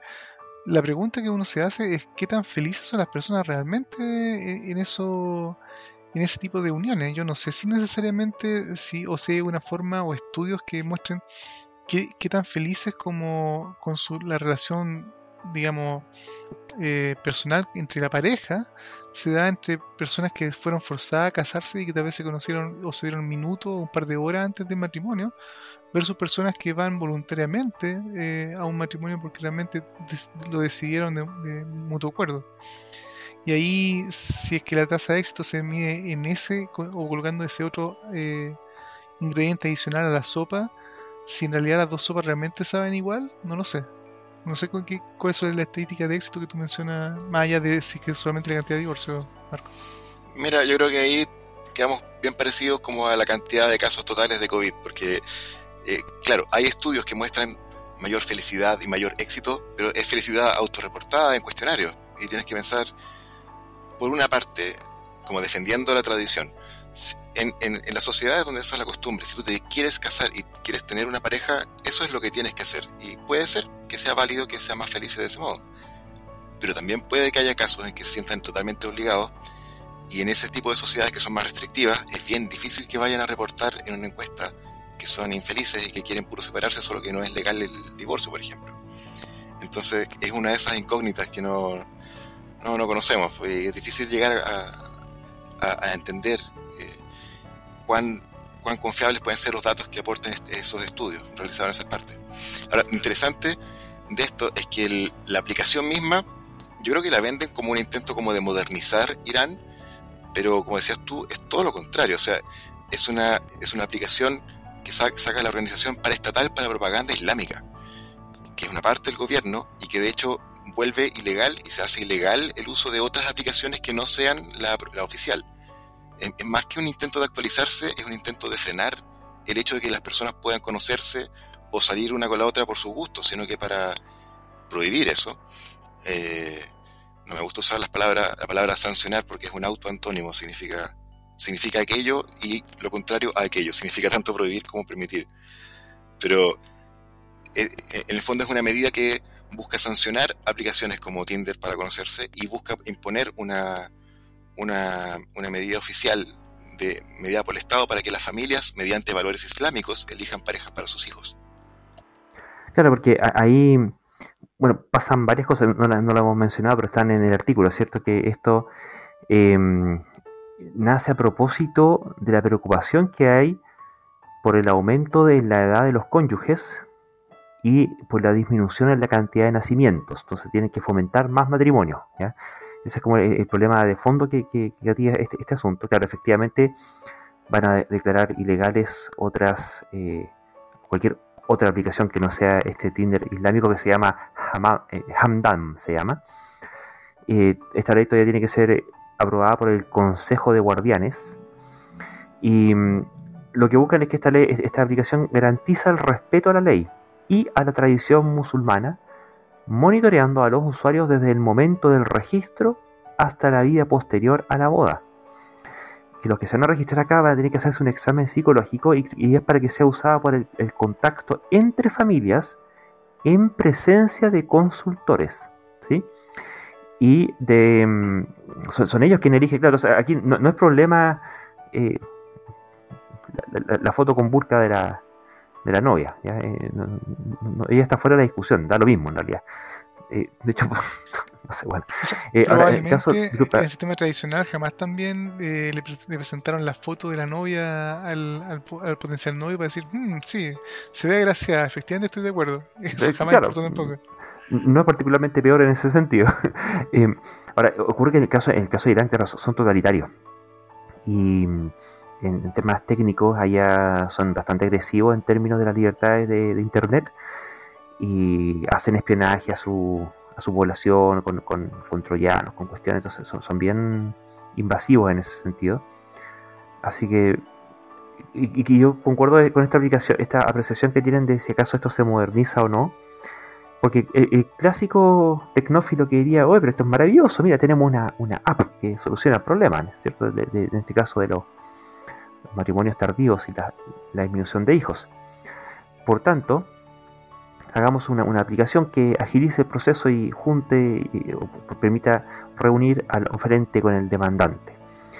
Eh, el problema es que eso que pudiera parecer una modernización tecnológica, claro, en, realidad es eh, la parte distópica de, de, que efectivamente es una modernización tecnológica, pero la tecnología es una herramienta una herramienta que obedece a un objetivo impuesto o mandatado desde una ideología y que lo que busca es aumentar la subyugación de la población. ¿sí? Entonces, eh, son más modernos en el sentido de que ahora tienen herramientas más eficientes para la, subyugación de su, gente.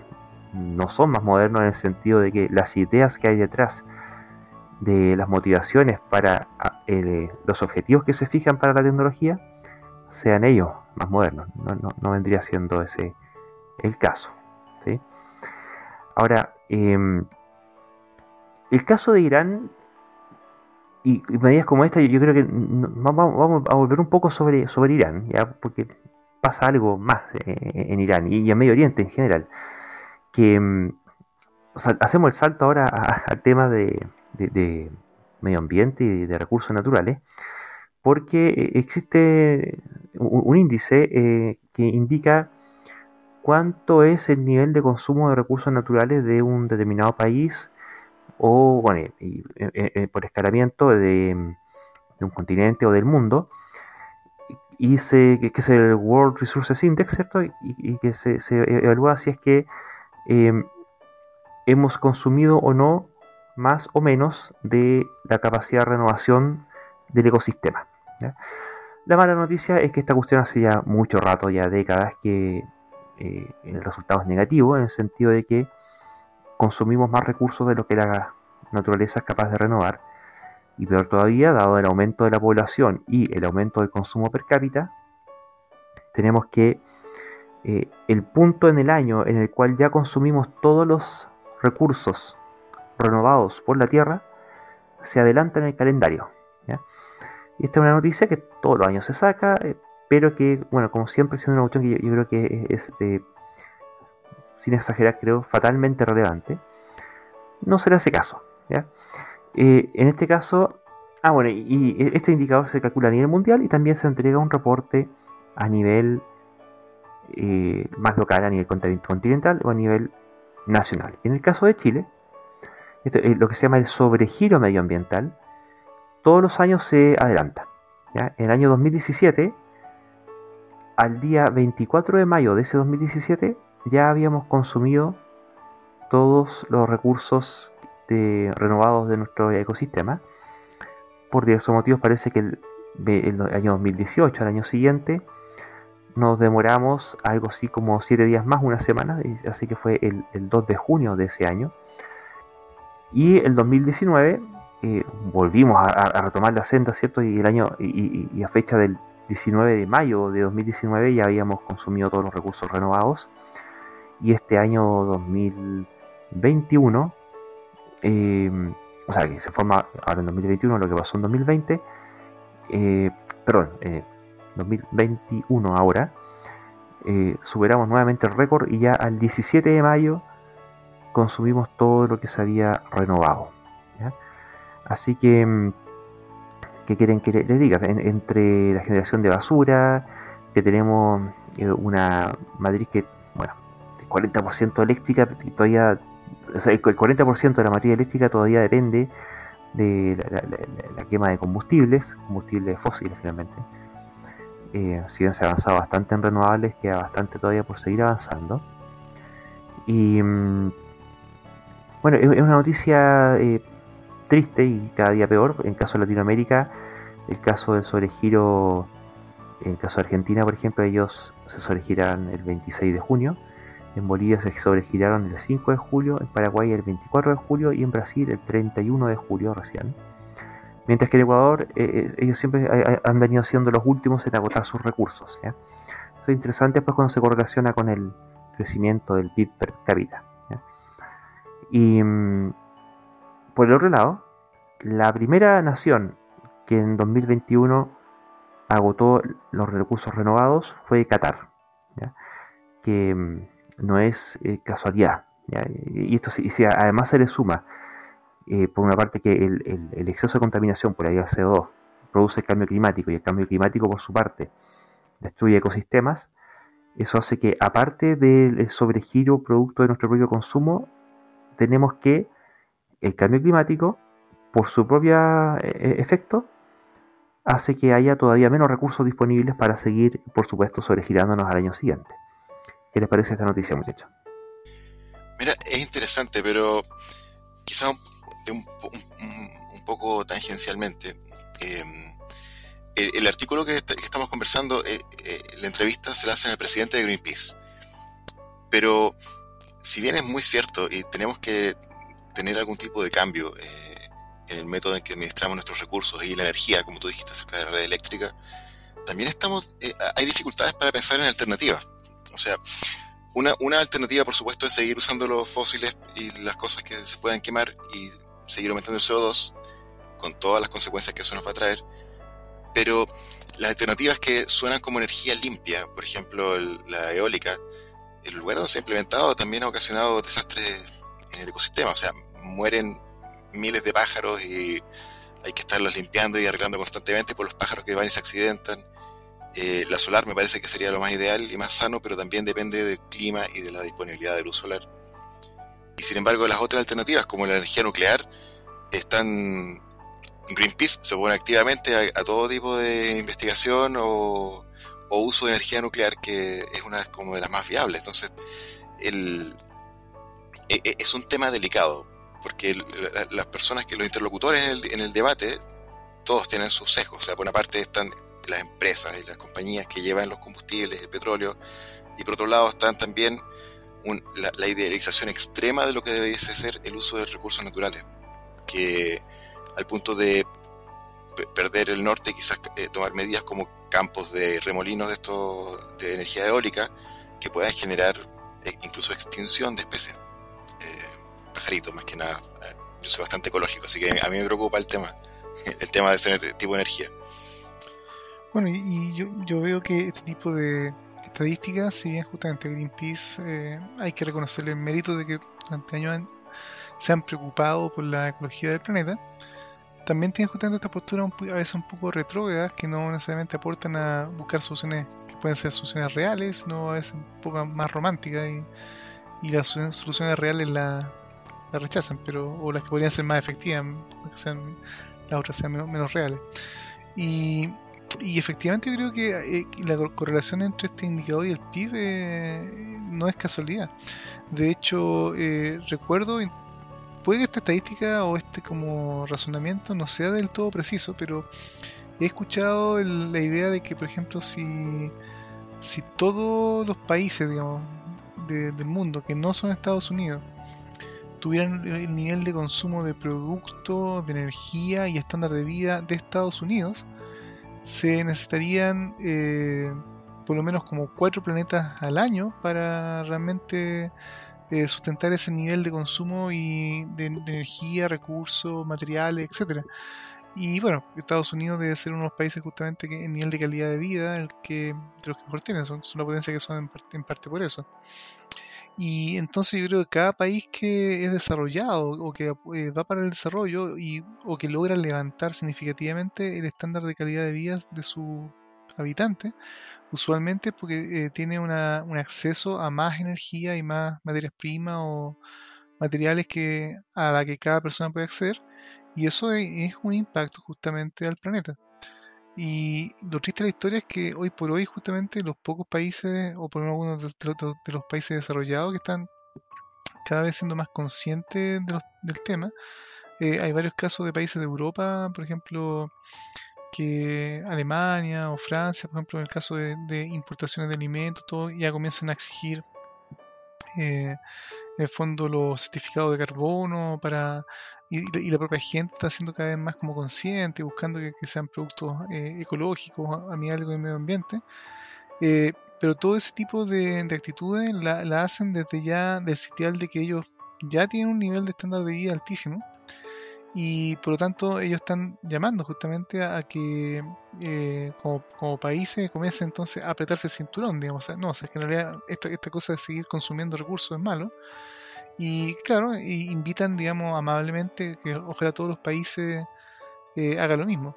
El detalle es que ellos son países que durante ya muchos años han disfrutado del derecho de recursos y están invitando a países en vías de desarrollo o, países más pobres que eh, nunca han tenido esos niveles de, calidad de vida y, que parte como su plan, lo que ellos quisieran es justamente alcanzar esos niveles de estándar de vida países y países que son multitudinarios, o sea, India, por ejemplo, de la cantidad de población que es más bien pobre, que no tiene un acceso a, la calidad de vida de Europa o, y que quisieran tenerlo, eh, son millones de personas. En, en, África, muchos países creo que eh, su plan o su sueño sería tener el estándar de vida de un país como Europa o Estados Unidos. Y el mundo no da para eso.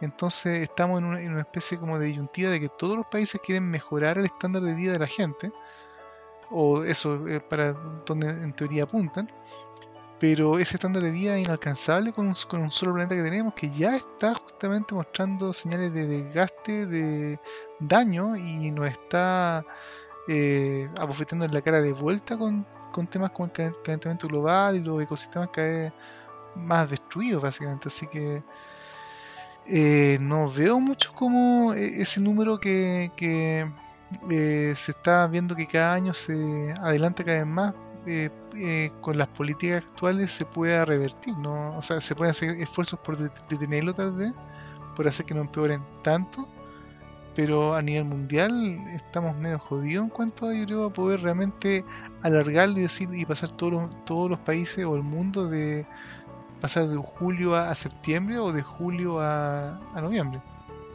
Y lamentablemente Y aquí casi tendría que, estar de acuerdo con los conspiracionistas que hemos ya hablado bastante en el, programa. Eh, la única forma que realmente sería como, así como decíamos, mejorar la positividad sin, hacer examen se mejora. Bueno, mejorar el consumo de material y energía de la humanidad se, se soluciona rápidamente con menos humanos. Entonces habría que ser justamente un tipo de plan mundial, digamos, para acabar con los humanos o algo por el estilo, digamos, que claramente la autoridad ya están haciendo con las vacunas. Eh, que no es cierto en todo caso, así que en fondo ni, mejoramos la vacuna, ni, ni, o sea, ni mejoramos los, estándares de vacunación con ese tipo de política, o sea, de, publicidad me referiría, y ni tampoco en realidad eh, se hace desaparecer mágicamente como un Thanos, con un, así con un chasquido de los dedos, a la mitad de la población o tres cuartos de la población para llegar a la cantidad ideal de personas que necesita el mundo. Así que somos los miles de millones de, seres humanos que somos en este planeta y eso en el corto plazo no va a cambiar ni van a desaparecer. Así que se ve bien complejo e, ese número y esa estadística y, es más que nada un síntoma, un otro termómetro que nos muestra que estamos una fiebre galopante y con poco espacio como para descubrir un antibiótico mágico que nos solucione el problema. Bueno, e-, ese estudio que tú mencionas de cuántos planetas tierras se necesitarían para que podamos vivir según nuestro consumo, es justamente este estudio. E-, este, e-, esta es la gente que lleva esa estadística. Eh, al revés, pues, si tú dices, bueno, si, los recursos se me acabaron en junio, eh, quiere decir que necesito dos planetas tierra. ¿sí? Eh, aquí es donde se saca justamente esa, ese cálculo. Este em, este indicador empeoró casi un mes. A, nivel mundial, el año pasado, eh, este indicador se, venció en el día 22 de agosto. En cambio, este año el 29 de julio. Fue casi un mes que nos adelantamos en el, gasto de recursos. El caso de Chile, ni siquiera julio, en Chile lo, conseguimos en, mayo, ¿sí? Eh, y aparte todo el tema de la sequía eh, nos va a empeorar, pero ya, lo estamos consiguiendo en mayo. Y existe el Atlas de Riesgo de Agua del Acueducto del Instituto de Recursos Mundiales y Chile está en el lugar 18. En este Atlas se hace una mm, categorización del nivel de riesgo de los países de riesgo hídrico en una escala de 1 a 5, donde el 1 no le pasa nada, tiene abundancia y le sobra, y el 5 es que están al borde de colapso. Y mm, por eso vamos ya pronto a hablar de, qué es lo que pasa en Medio Oriente, pero nosotros tenemos clara la, idea de, estos países que son puro desiertos, ¿cierto? Que viven en la arena con camellos, y uno esperaría que ellos, bueno, siempre han tenido problemas de agua. El problema es que Chile, ah, bueno, ellos están en nivel 5, y Chile también está en nivel 5. Lo que pasa es que aquí no, tenemos conciencia de ello. Si uno, oye, es cosa mirar el mapa, no sé si ustedes han hecho el ejercicio de ponerse a mirar el Google, los mapas de Google, y mirar eh, fotos más antiguas, no sé, hace 7 años, 8 años, de lo que ha sido el sur de Chile y ver cómo ha avanzado la deforestación, la desertificación más para hacia el centro y la erosión. ¿ya? Entonces, realmente Chile se está quedando pelado. Y mm, no es una exageración. Ahora, esta noticia, si bien em, no es sobre Greenpeace, esta noticia es sobre que la que fue publicada en el centro, en el CR2, ¿cierto? El Centro para la, Investigación y Resiliencia del Clima, eh, eh, es sobre este, este indicador del Earth Overshoot Day, que es el nombre que tiene el indicador.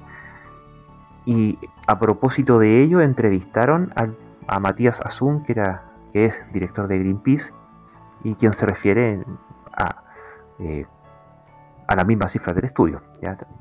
Aparte de ese caso Greenpeace, sí, por su parte eh, ese tema no lo tocan aquí, pero eh, sí, efectivamente se, se opone a la energía nuclear, a los transgénicos y a muchas otras cosas que eh, también eh, podrían ayudar y ser parte de la solución, pero con oposiciones como esta no hay por dónde.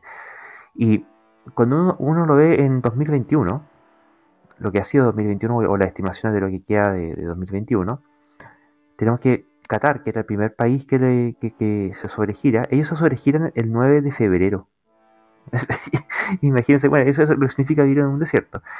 Eh, no es que vivan en demasiada opulencia, que allá tienen muy poco. Pero casos como Estados Unidos, Australia, Bélgica, eh, son países que se sobregiran en marzo. En abril se sobregiran Suecia y Rusia. En mayo, Alemania, Reino Unido y China. Eh, perdón, Alemania y Reino Unido.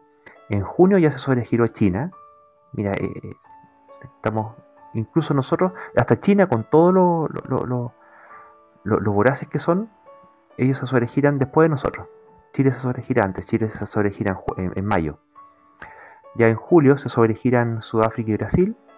En agosto se sobregira México. En septiembre, Gabón, no, no cacho ese país, el nombre en inglés, no, sé qué, qué, país será. En octubre se sobregira Ghana. En en noviembre se sobregira Cuba y en diciembre se sobregiran Indonesia y Ecuador. Eh, bueno, creo que a, la luz de lo que hemos visto de, todo lo que ha sido la disrupción climática, ¿cierto? Los, incendios, las olas de calor, las olas de frío, eh, inundaciones terribles, lo que pasó allá en Alemania con, que, tiene, mucha planicie, ¿cierto? Entonces también les cayó en pocos días el agua de un año y quedaron con, literalmente con el agua al cuello. E, esto no, no, no, va por otra parte, es, parte de lo mismo. No es casualidad que estemos teniendo los problemas que estamos teniendo, sino que indicadores como este eh, te dan una medida de termómetro de, de, qué tan grave es lo que está pasando. Y así también pasó en Brasil, Daniel. Bueno, eh, mal de muchos consuelo de tontos, pero claro, no solamente es Chile el que se está deforestando o que está teniendo problemas eh, con sus bosques, digamos, que son vitales para justamente eh, el efecto de captura del dióxido de carbono. Pero Brasil, que yo recuerdo haber crecido en la época escolar, se, mencionaba que era el pulmón del planeta, con su Amazonía, eh, está teniendo justamente problemas respiratorios, porque en el fondo el crecimiento de Brasil está haciendo de que la deforestación y la depredación del bosque, partiendo por el lado habitado de Brasil, que es más bien la costa atlántica, poco a poco ha ido eh, erosionando y comiéndose su bosque hacia creciendo esta deforestación hacia el, hacia el oeste. Y ya está a un nivel de, de, destrucción de su bosque al punto que ya hay informes y análisis que muestran que en la Amazonía, este pulmón del planeta que nos daba eh, más oxígeno y que capturaba más dióxido de carbono, en realidad está eh, en los, una estadística de los últimos nueve años, emitiendo más dióxido de carbono del que realmente absorbe, lo cual llega a ser no solo paradójico, sino terrible. Y esto porque en el fondo, si se considera todo el la absorción de dióxido de carbono de, lo, de, la parte del bosque que aún está sana o que todavía no ha sido tocada por el hombre, versus todas las toneladas de dióxido de carbono que se han liberado en los últimos nueve años, en base a lo que es quema y deforestación, resulta que la suma neta es que en total la Amazonía hoy por hoy está sobrepasando su, el exceso de carbono que se envía al, al aire, a la atmósfera. Así que en fondo ya no es un pulmón del planeta, es un emisor de humo, que empeora aún más, digamos, los problemas atmosféricos de concentraciones de dióxido de carbono en el planeta, en base a la quema y deforestación. Así que hoy por hoy, nuevamente, lo que sobran son humanos deforestando bosques, o, justamente eh, destruyendo parte de, estos bosques para, en particular, digamos, eh, más producción agrícola y todo lo que ello implica, todo el consumo de agua para actividad humana y también, eh, no sé, producción de energía. Así que no solamente Chile es el que está justamente eh, depredando sus recursos, no solamente los chinos y no solamente Chile, también Brasil, digamos, y casi todos los países del mundo. Somos, estamos todos en el mismo, barco, digamos. no sé qué piensa usted, digamos, que, si hay un plan B para este tipo de cosas.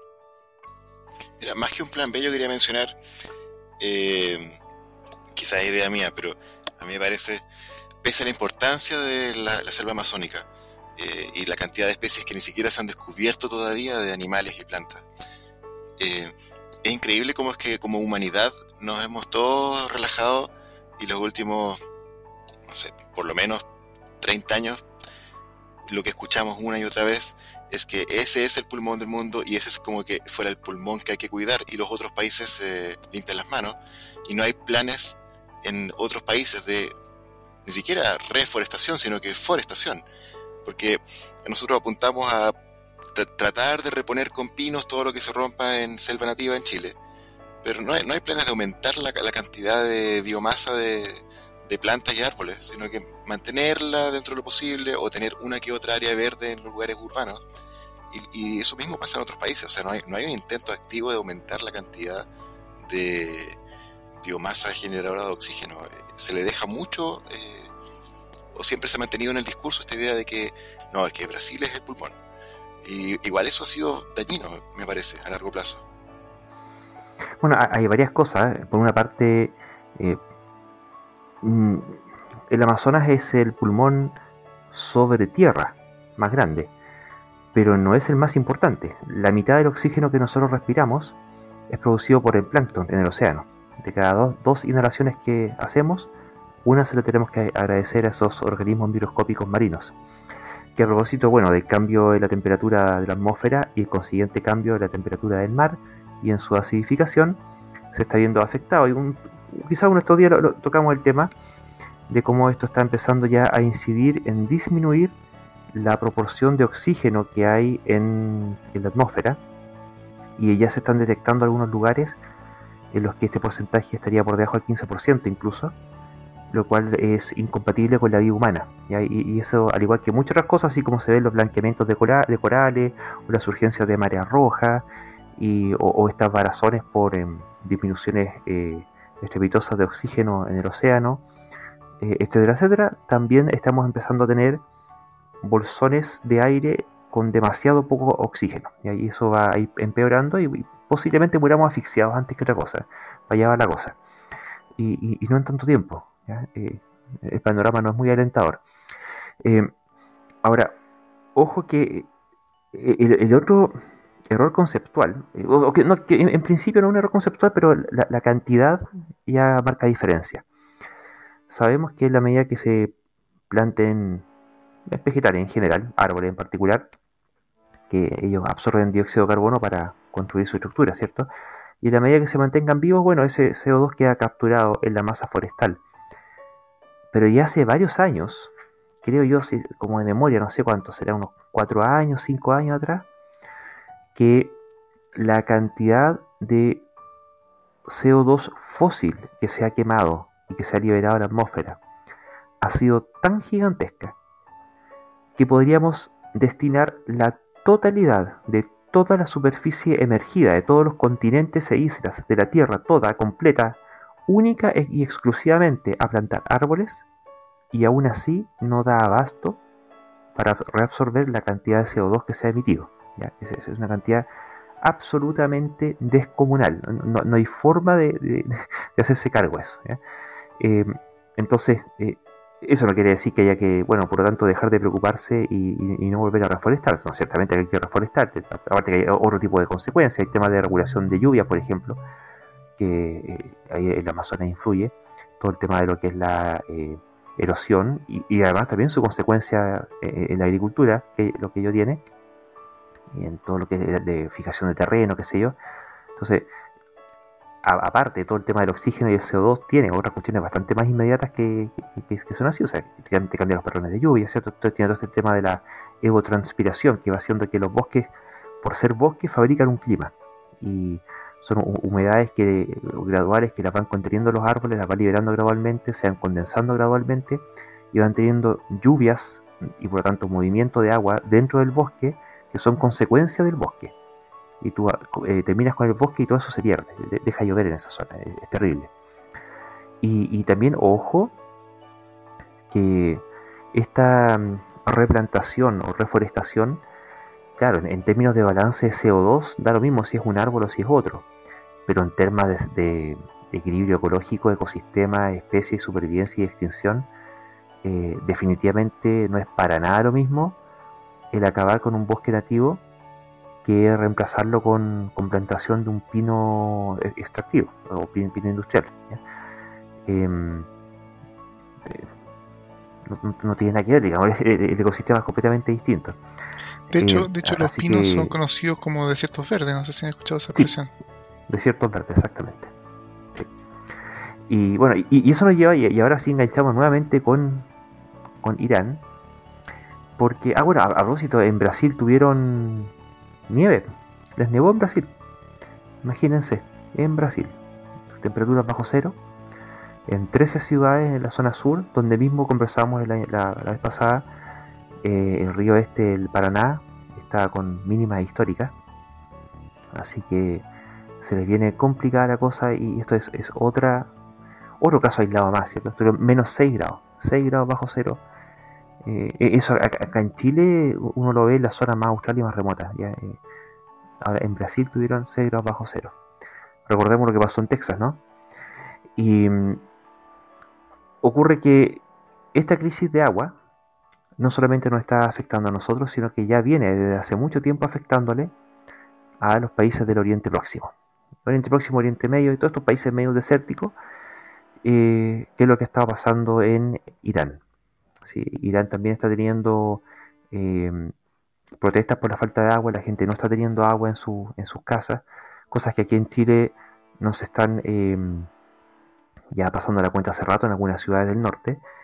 A ellos ya le está pasando ya en, varias ciudades y ciudades grandes. E, en ese sentido, y dado que estamos en el mismo ranking de riesgo hídrico, yo considero que uno tiene que mirar con atención qué es lo que está pasando en Irán en temas de agua porque a, mi ojo, no sé, puede estar equivocado, pero yo creo que es la antesala, así, así como tenemos el coronavirus que viene por, temporada, ¿cierto? Y vemos que lo que pasa en Europa antes de que llegue acá con unos meses de anticipación, yo creo que este tipo de noticias hay que, ver, eh, hay que verlas como antesala de lo que le estaría pasando a Chile de aquí a un plazo entre 5 o 10 años más. Porque ya eh, salió, bueno, la, gente a protestar, hubo, revuelta y, hubo derechamente una represión violenta con, con, eh, con municiones reales, no, no es salva en contra de la... Esto es la localidad de Juzestán y hubo gente muerta, ¿ya? Entonces, eh, esto gatilla inestabilidad política, esto gatilla eh, violencia, gatilla destrucción, más allá todavía de la que ya, ya es consecuencia propia de, de, la sequía misma. Y otros problemas que también aparecen, porque como necesitan sacar agua, la forma que, habitualmente se saca cuando ya no llueve lo suficiente, es que se empieza a extraer del subsuelo. Lo cual también, en la medida que no se regule la cantidad de población y no se regule la cantidad de agua que se extrae per cápita, empieza a producir problemas de em, socavamiento de terreno. Entonces, ningún chiste que empiezan los edificios a desmoronarse, empiezan a secarse los acuíferos eh, subterráneos y se va dejando sin reserva de agua a las generaciones futuras. Em, literalmente nos estamos tomando hasta la última gota de una, sequía que aquí ya en Chile lleva clavada 10 años y, solo va a empeorar. O sea, eh, una visión un, tanto cínica de, estas situaciones es que eh, tendríamos que estar alegres de la situación actual porque este año es el año más húmedo que vamos a tener de todo el futuro que se nos viene, ¿cierto? Y, es el año más fresco que vamos a tener de, los años que se nos vienen, así que disfrutémoslo. Y lo que es paradójico que todos estos problemas, es, claramente el problema de la humanidad es que hay, mucha humanidad, eso yo creo ya es indiscutible. Y esa estadística o ese análisis de que tú decías, Luis, de que aún si plantáramos todo lo, cada metro cuadrado de tierra de sólida, que no está bajo el agua con árboles, aún así no encontramos todo el dióxido de carbono, es bastante decidor. Y ya hay varias tecnologías y varias personas trabajando en intentar generar tecnologías que permitan capturar dióxido de carbono en forma artificial de, del aire, en el fondo para, entre comillas, crear una especie como de árbol artificial que pueda limpiar el aire más allá de los pocos árboles que nos quedan, digamos, que justamente ni siquiera aunque los tuviéramos tan abasto. Eh, y el problema de eh, eso es, pasa el mismo también que pasa con el tema de la desalinización del agua. En última instancia, tres cuartas partes de, la superficie de la Tierra están cubiertas por agua, por mares. Pero esa agua no es potable y no está, y no está justamente donde la necesitamos. Generalmente necesitamos bastante tierra adentro.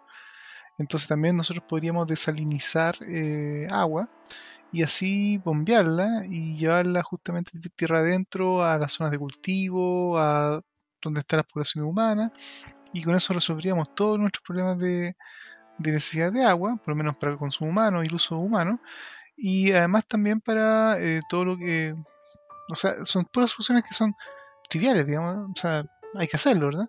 El único problema es que todo ese tipo de cosas requiere cantidades absurdas de energía.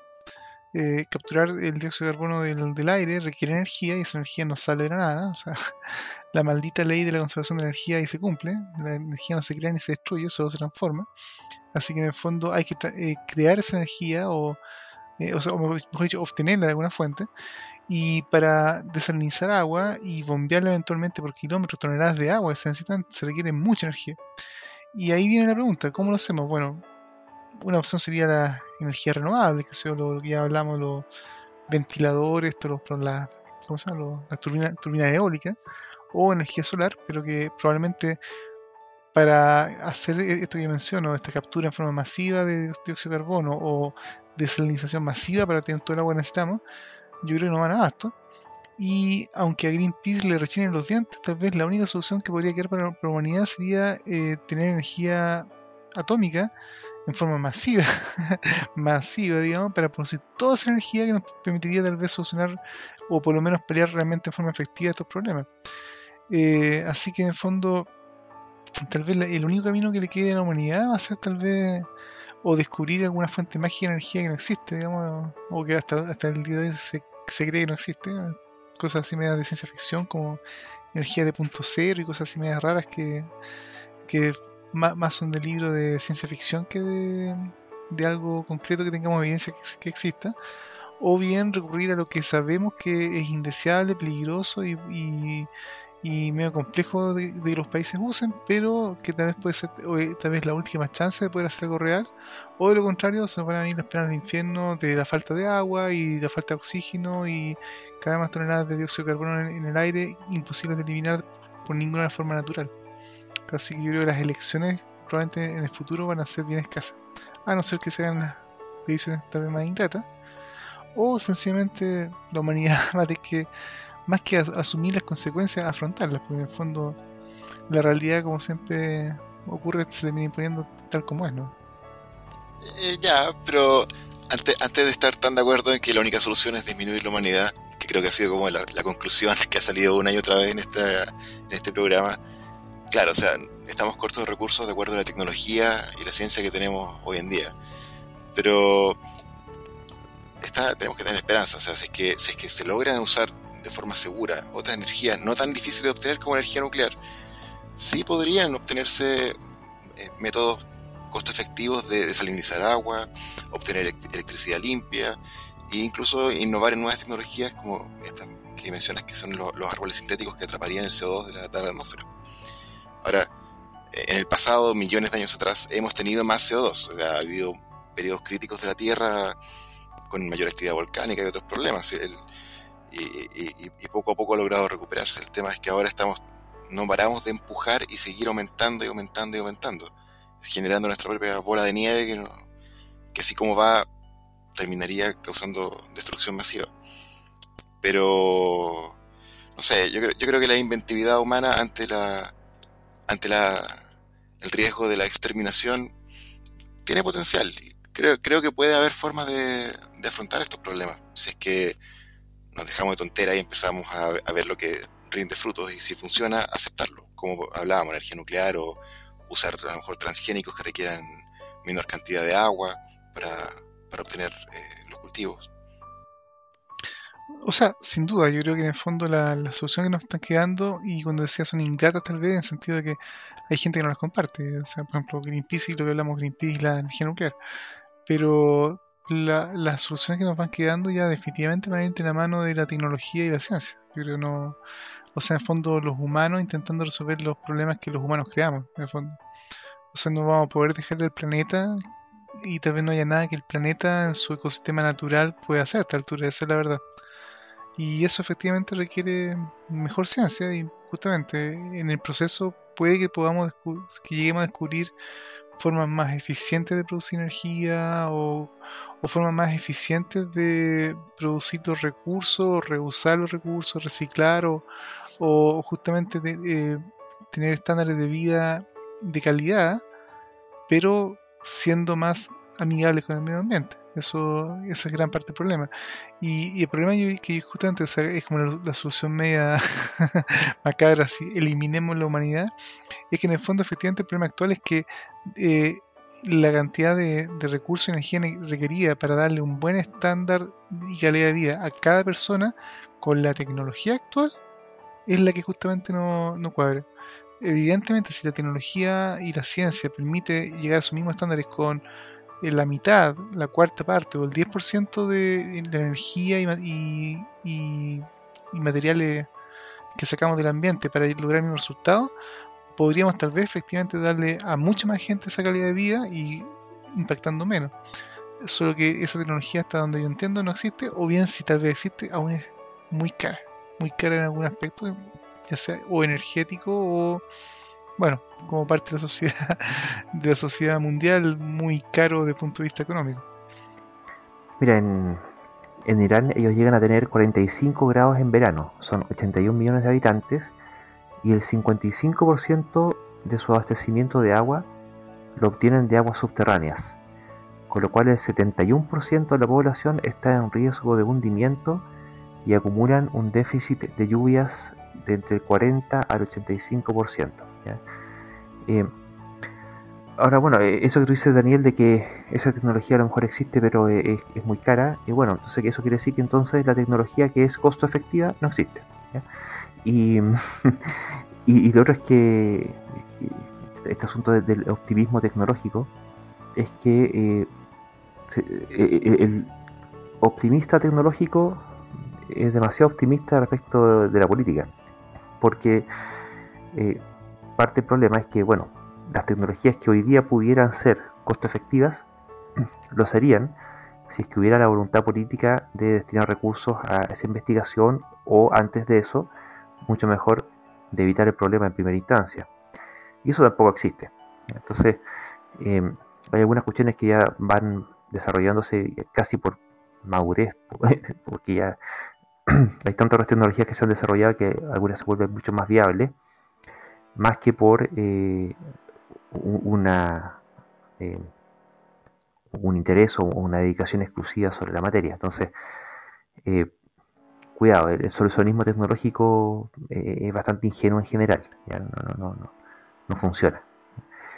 Y, por eso yo lo menciono como una esperanza. Diría. Tal, vez nuestra última esperanza podría ser que ojalá algún solucionismo tecnológico aparezca, pero no veo ninguna garantía de que eso ocurra. Y es que ahí estamos, yo creo que e, e, ese, ese mismo planteamiento te, te responde e, el problema. si estamos teniendo que quedarnos con la esperanza, es que estamos jodidos. ¿Qué, es la esperanza? Es quedarte ahí esperando, con, el tiempo, con la voluntad al servicio del tiempo. Distinto es a tener la expectativa. La, expectativa es eh, se construye en, virtud de ciertos plazos, de cierto desarrollo, de un proyecto, de algo que tú estás haciendo y que e, e, es esperable razonablemente que produzca el resultado en, costo, tiempo, oportunidad y forma.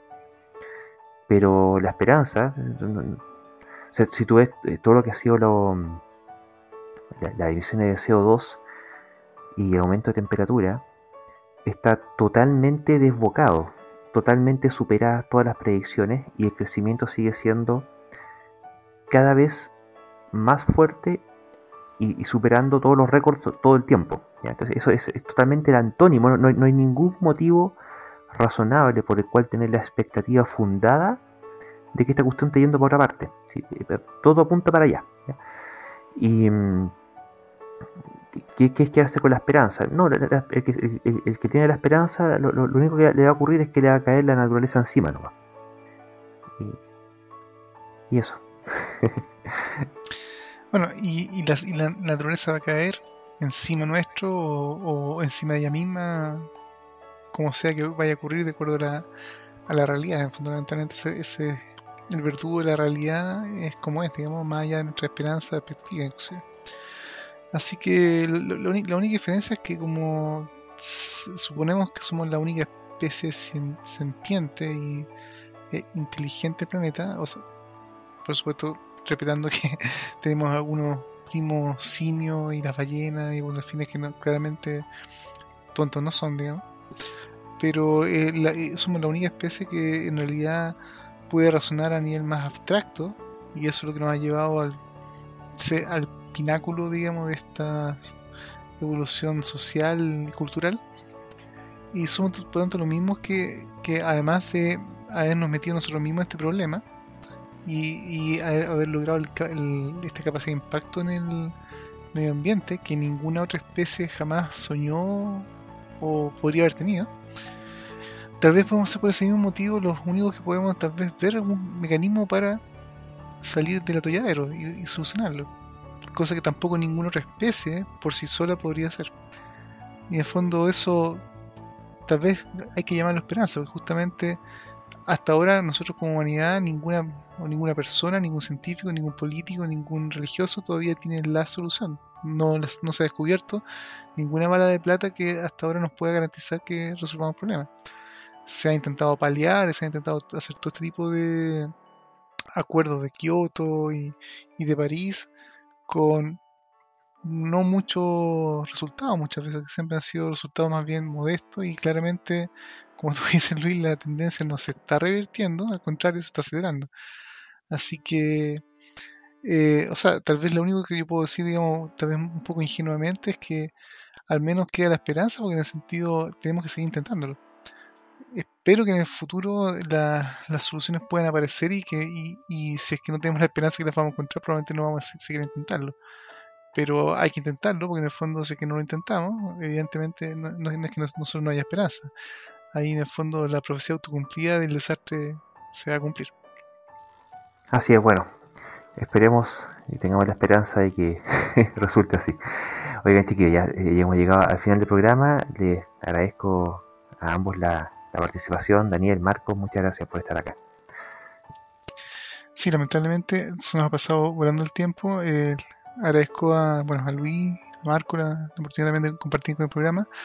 Eh, Marco tenía varios temas que lamentablemente ya por tiempo nos alargamos y no creo que, que bueno, definitivamente no, no, vamos a poder tocar ahora, pero ojalá podamos compartir, eh, compartir con, con, Marco y contar con su presencia en futuros programas. Hay varios temas de, del COVID y, y de su origen que quedaron en tintero y que probablemente en el corto y mediano plazo de aún más noticias que conversar y que va a ser muy interesante de ver un tema escéptico, así que espero que podamos contar contigo, Marco, en el futuro cercano.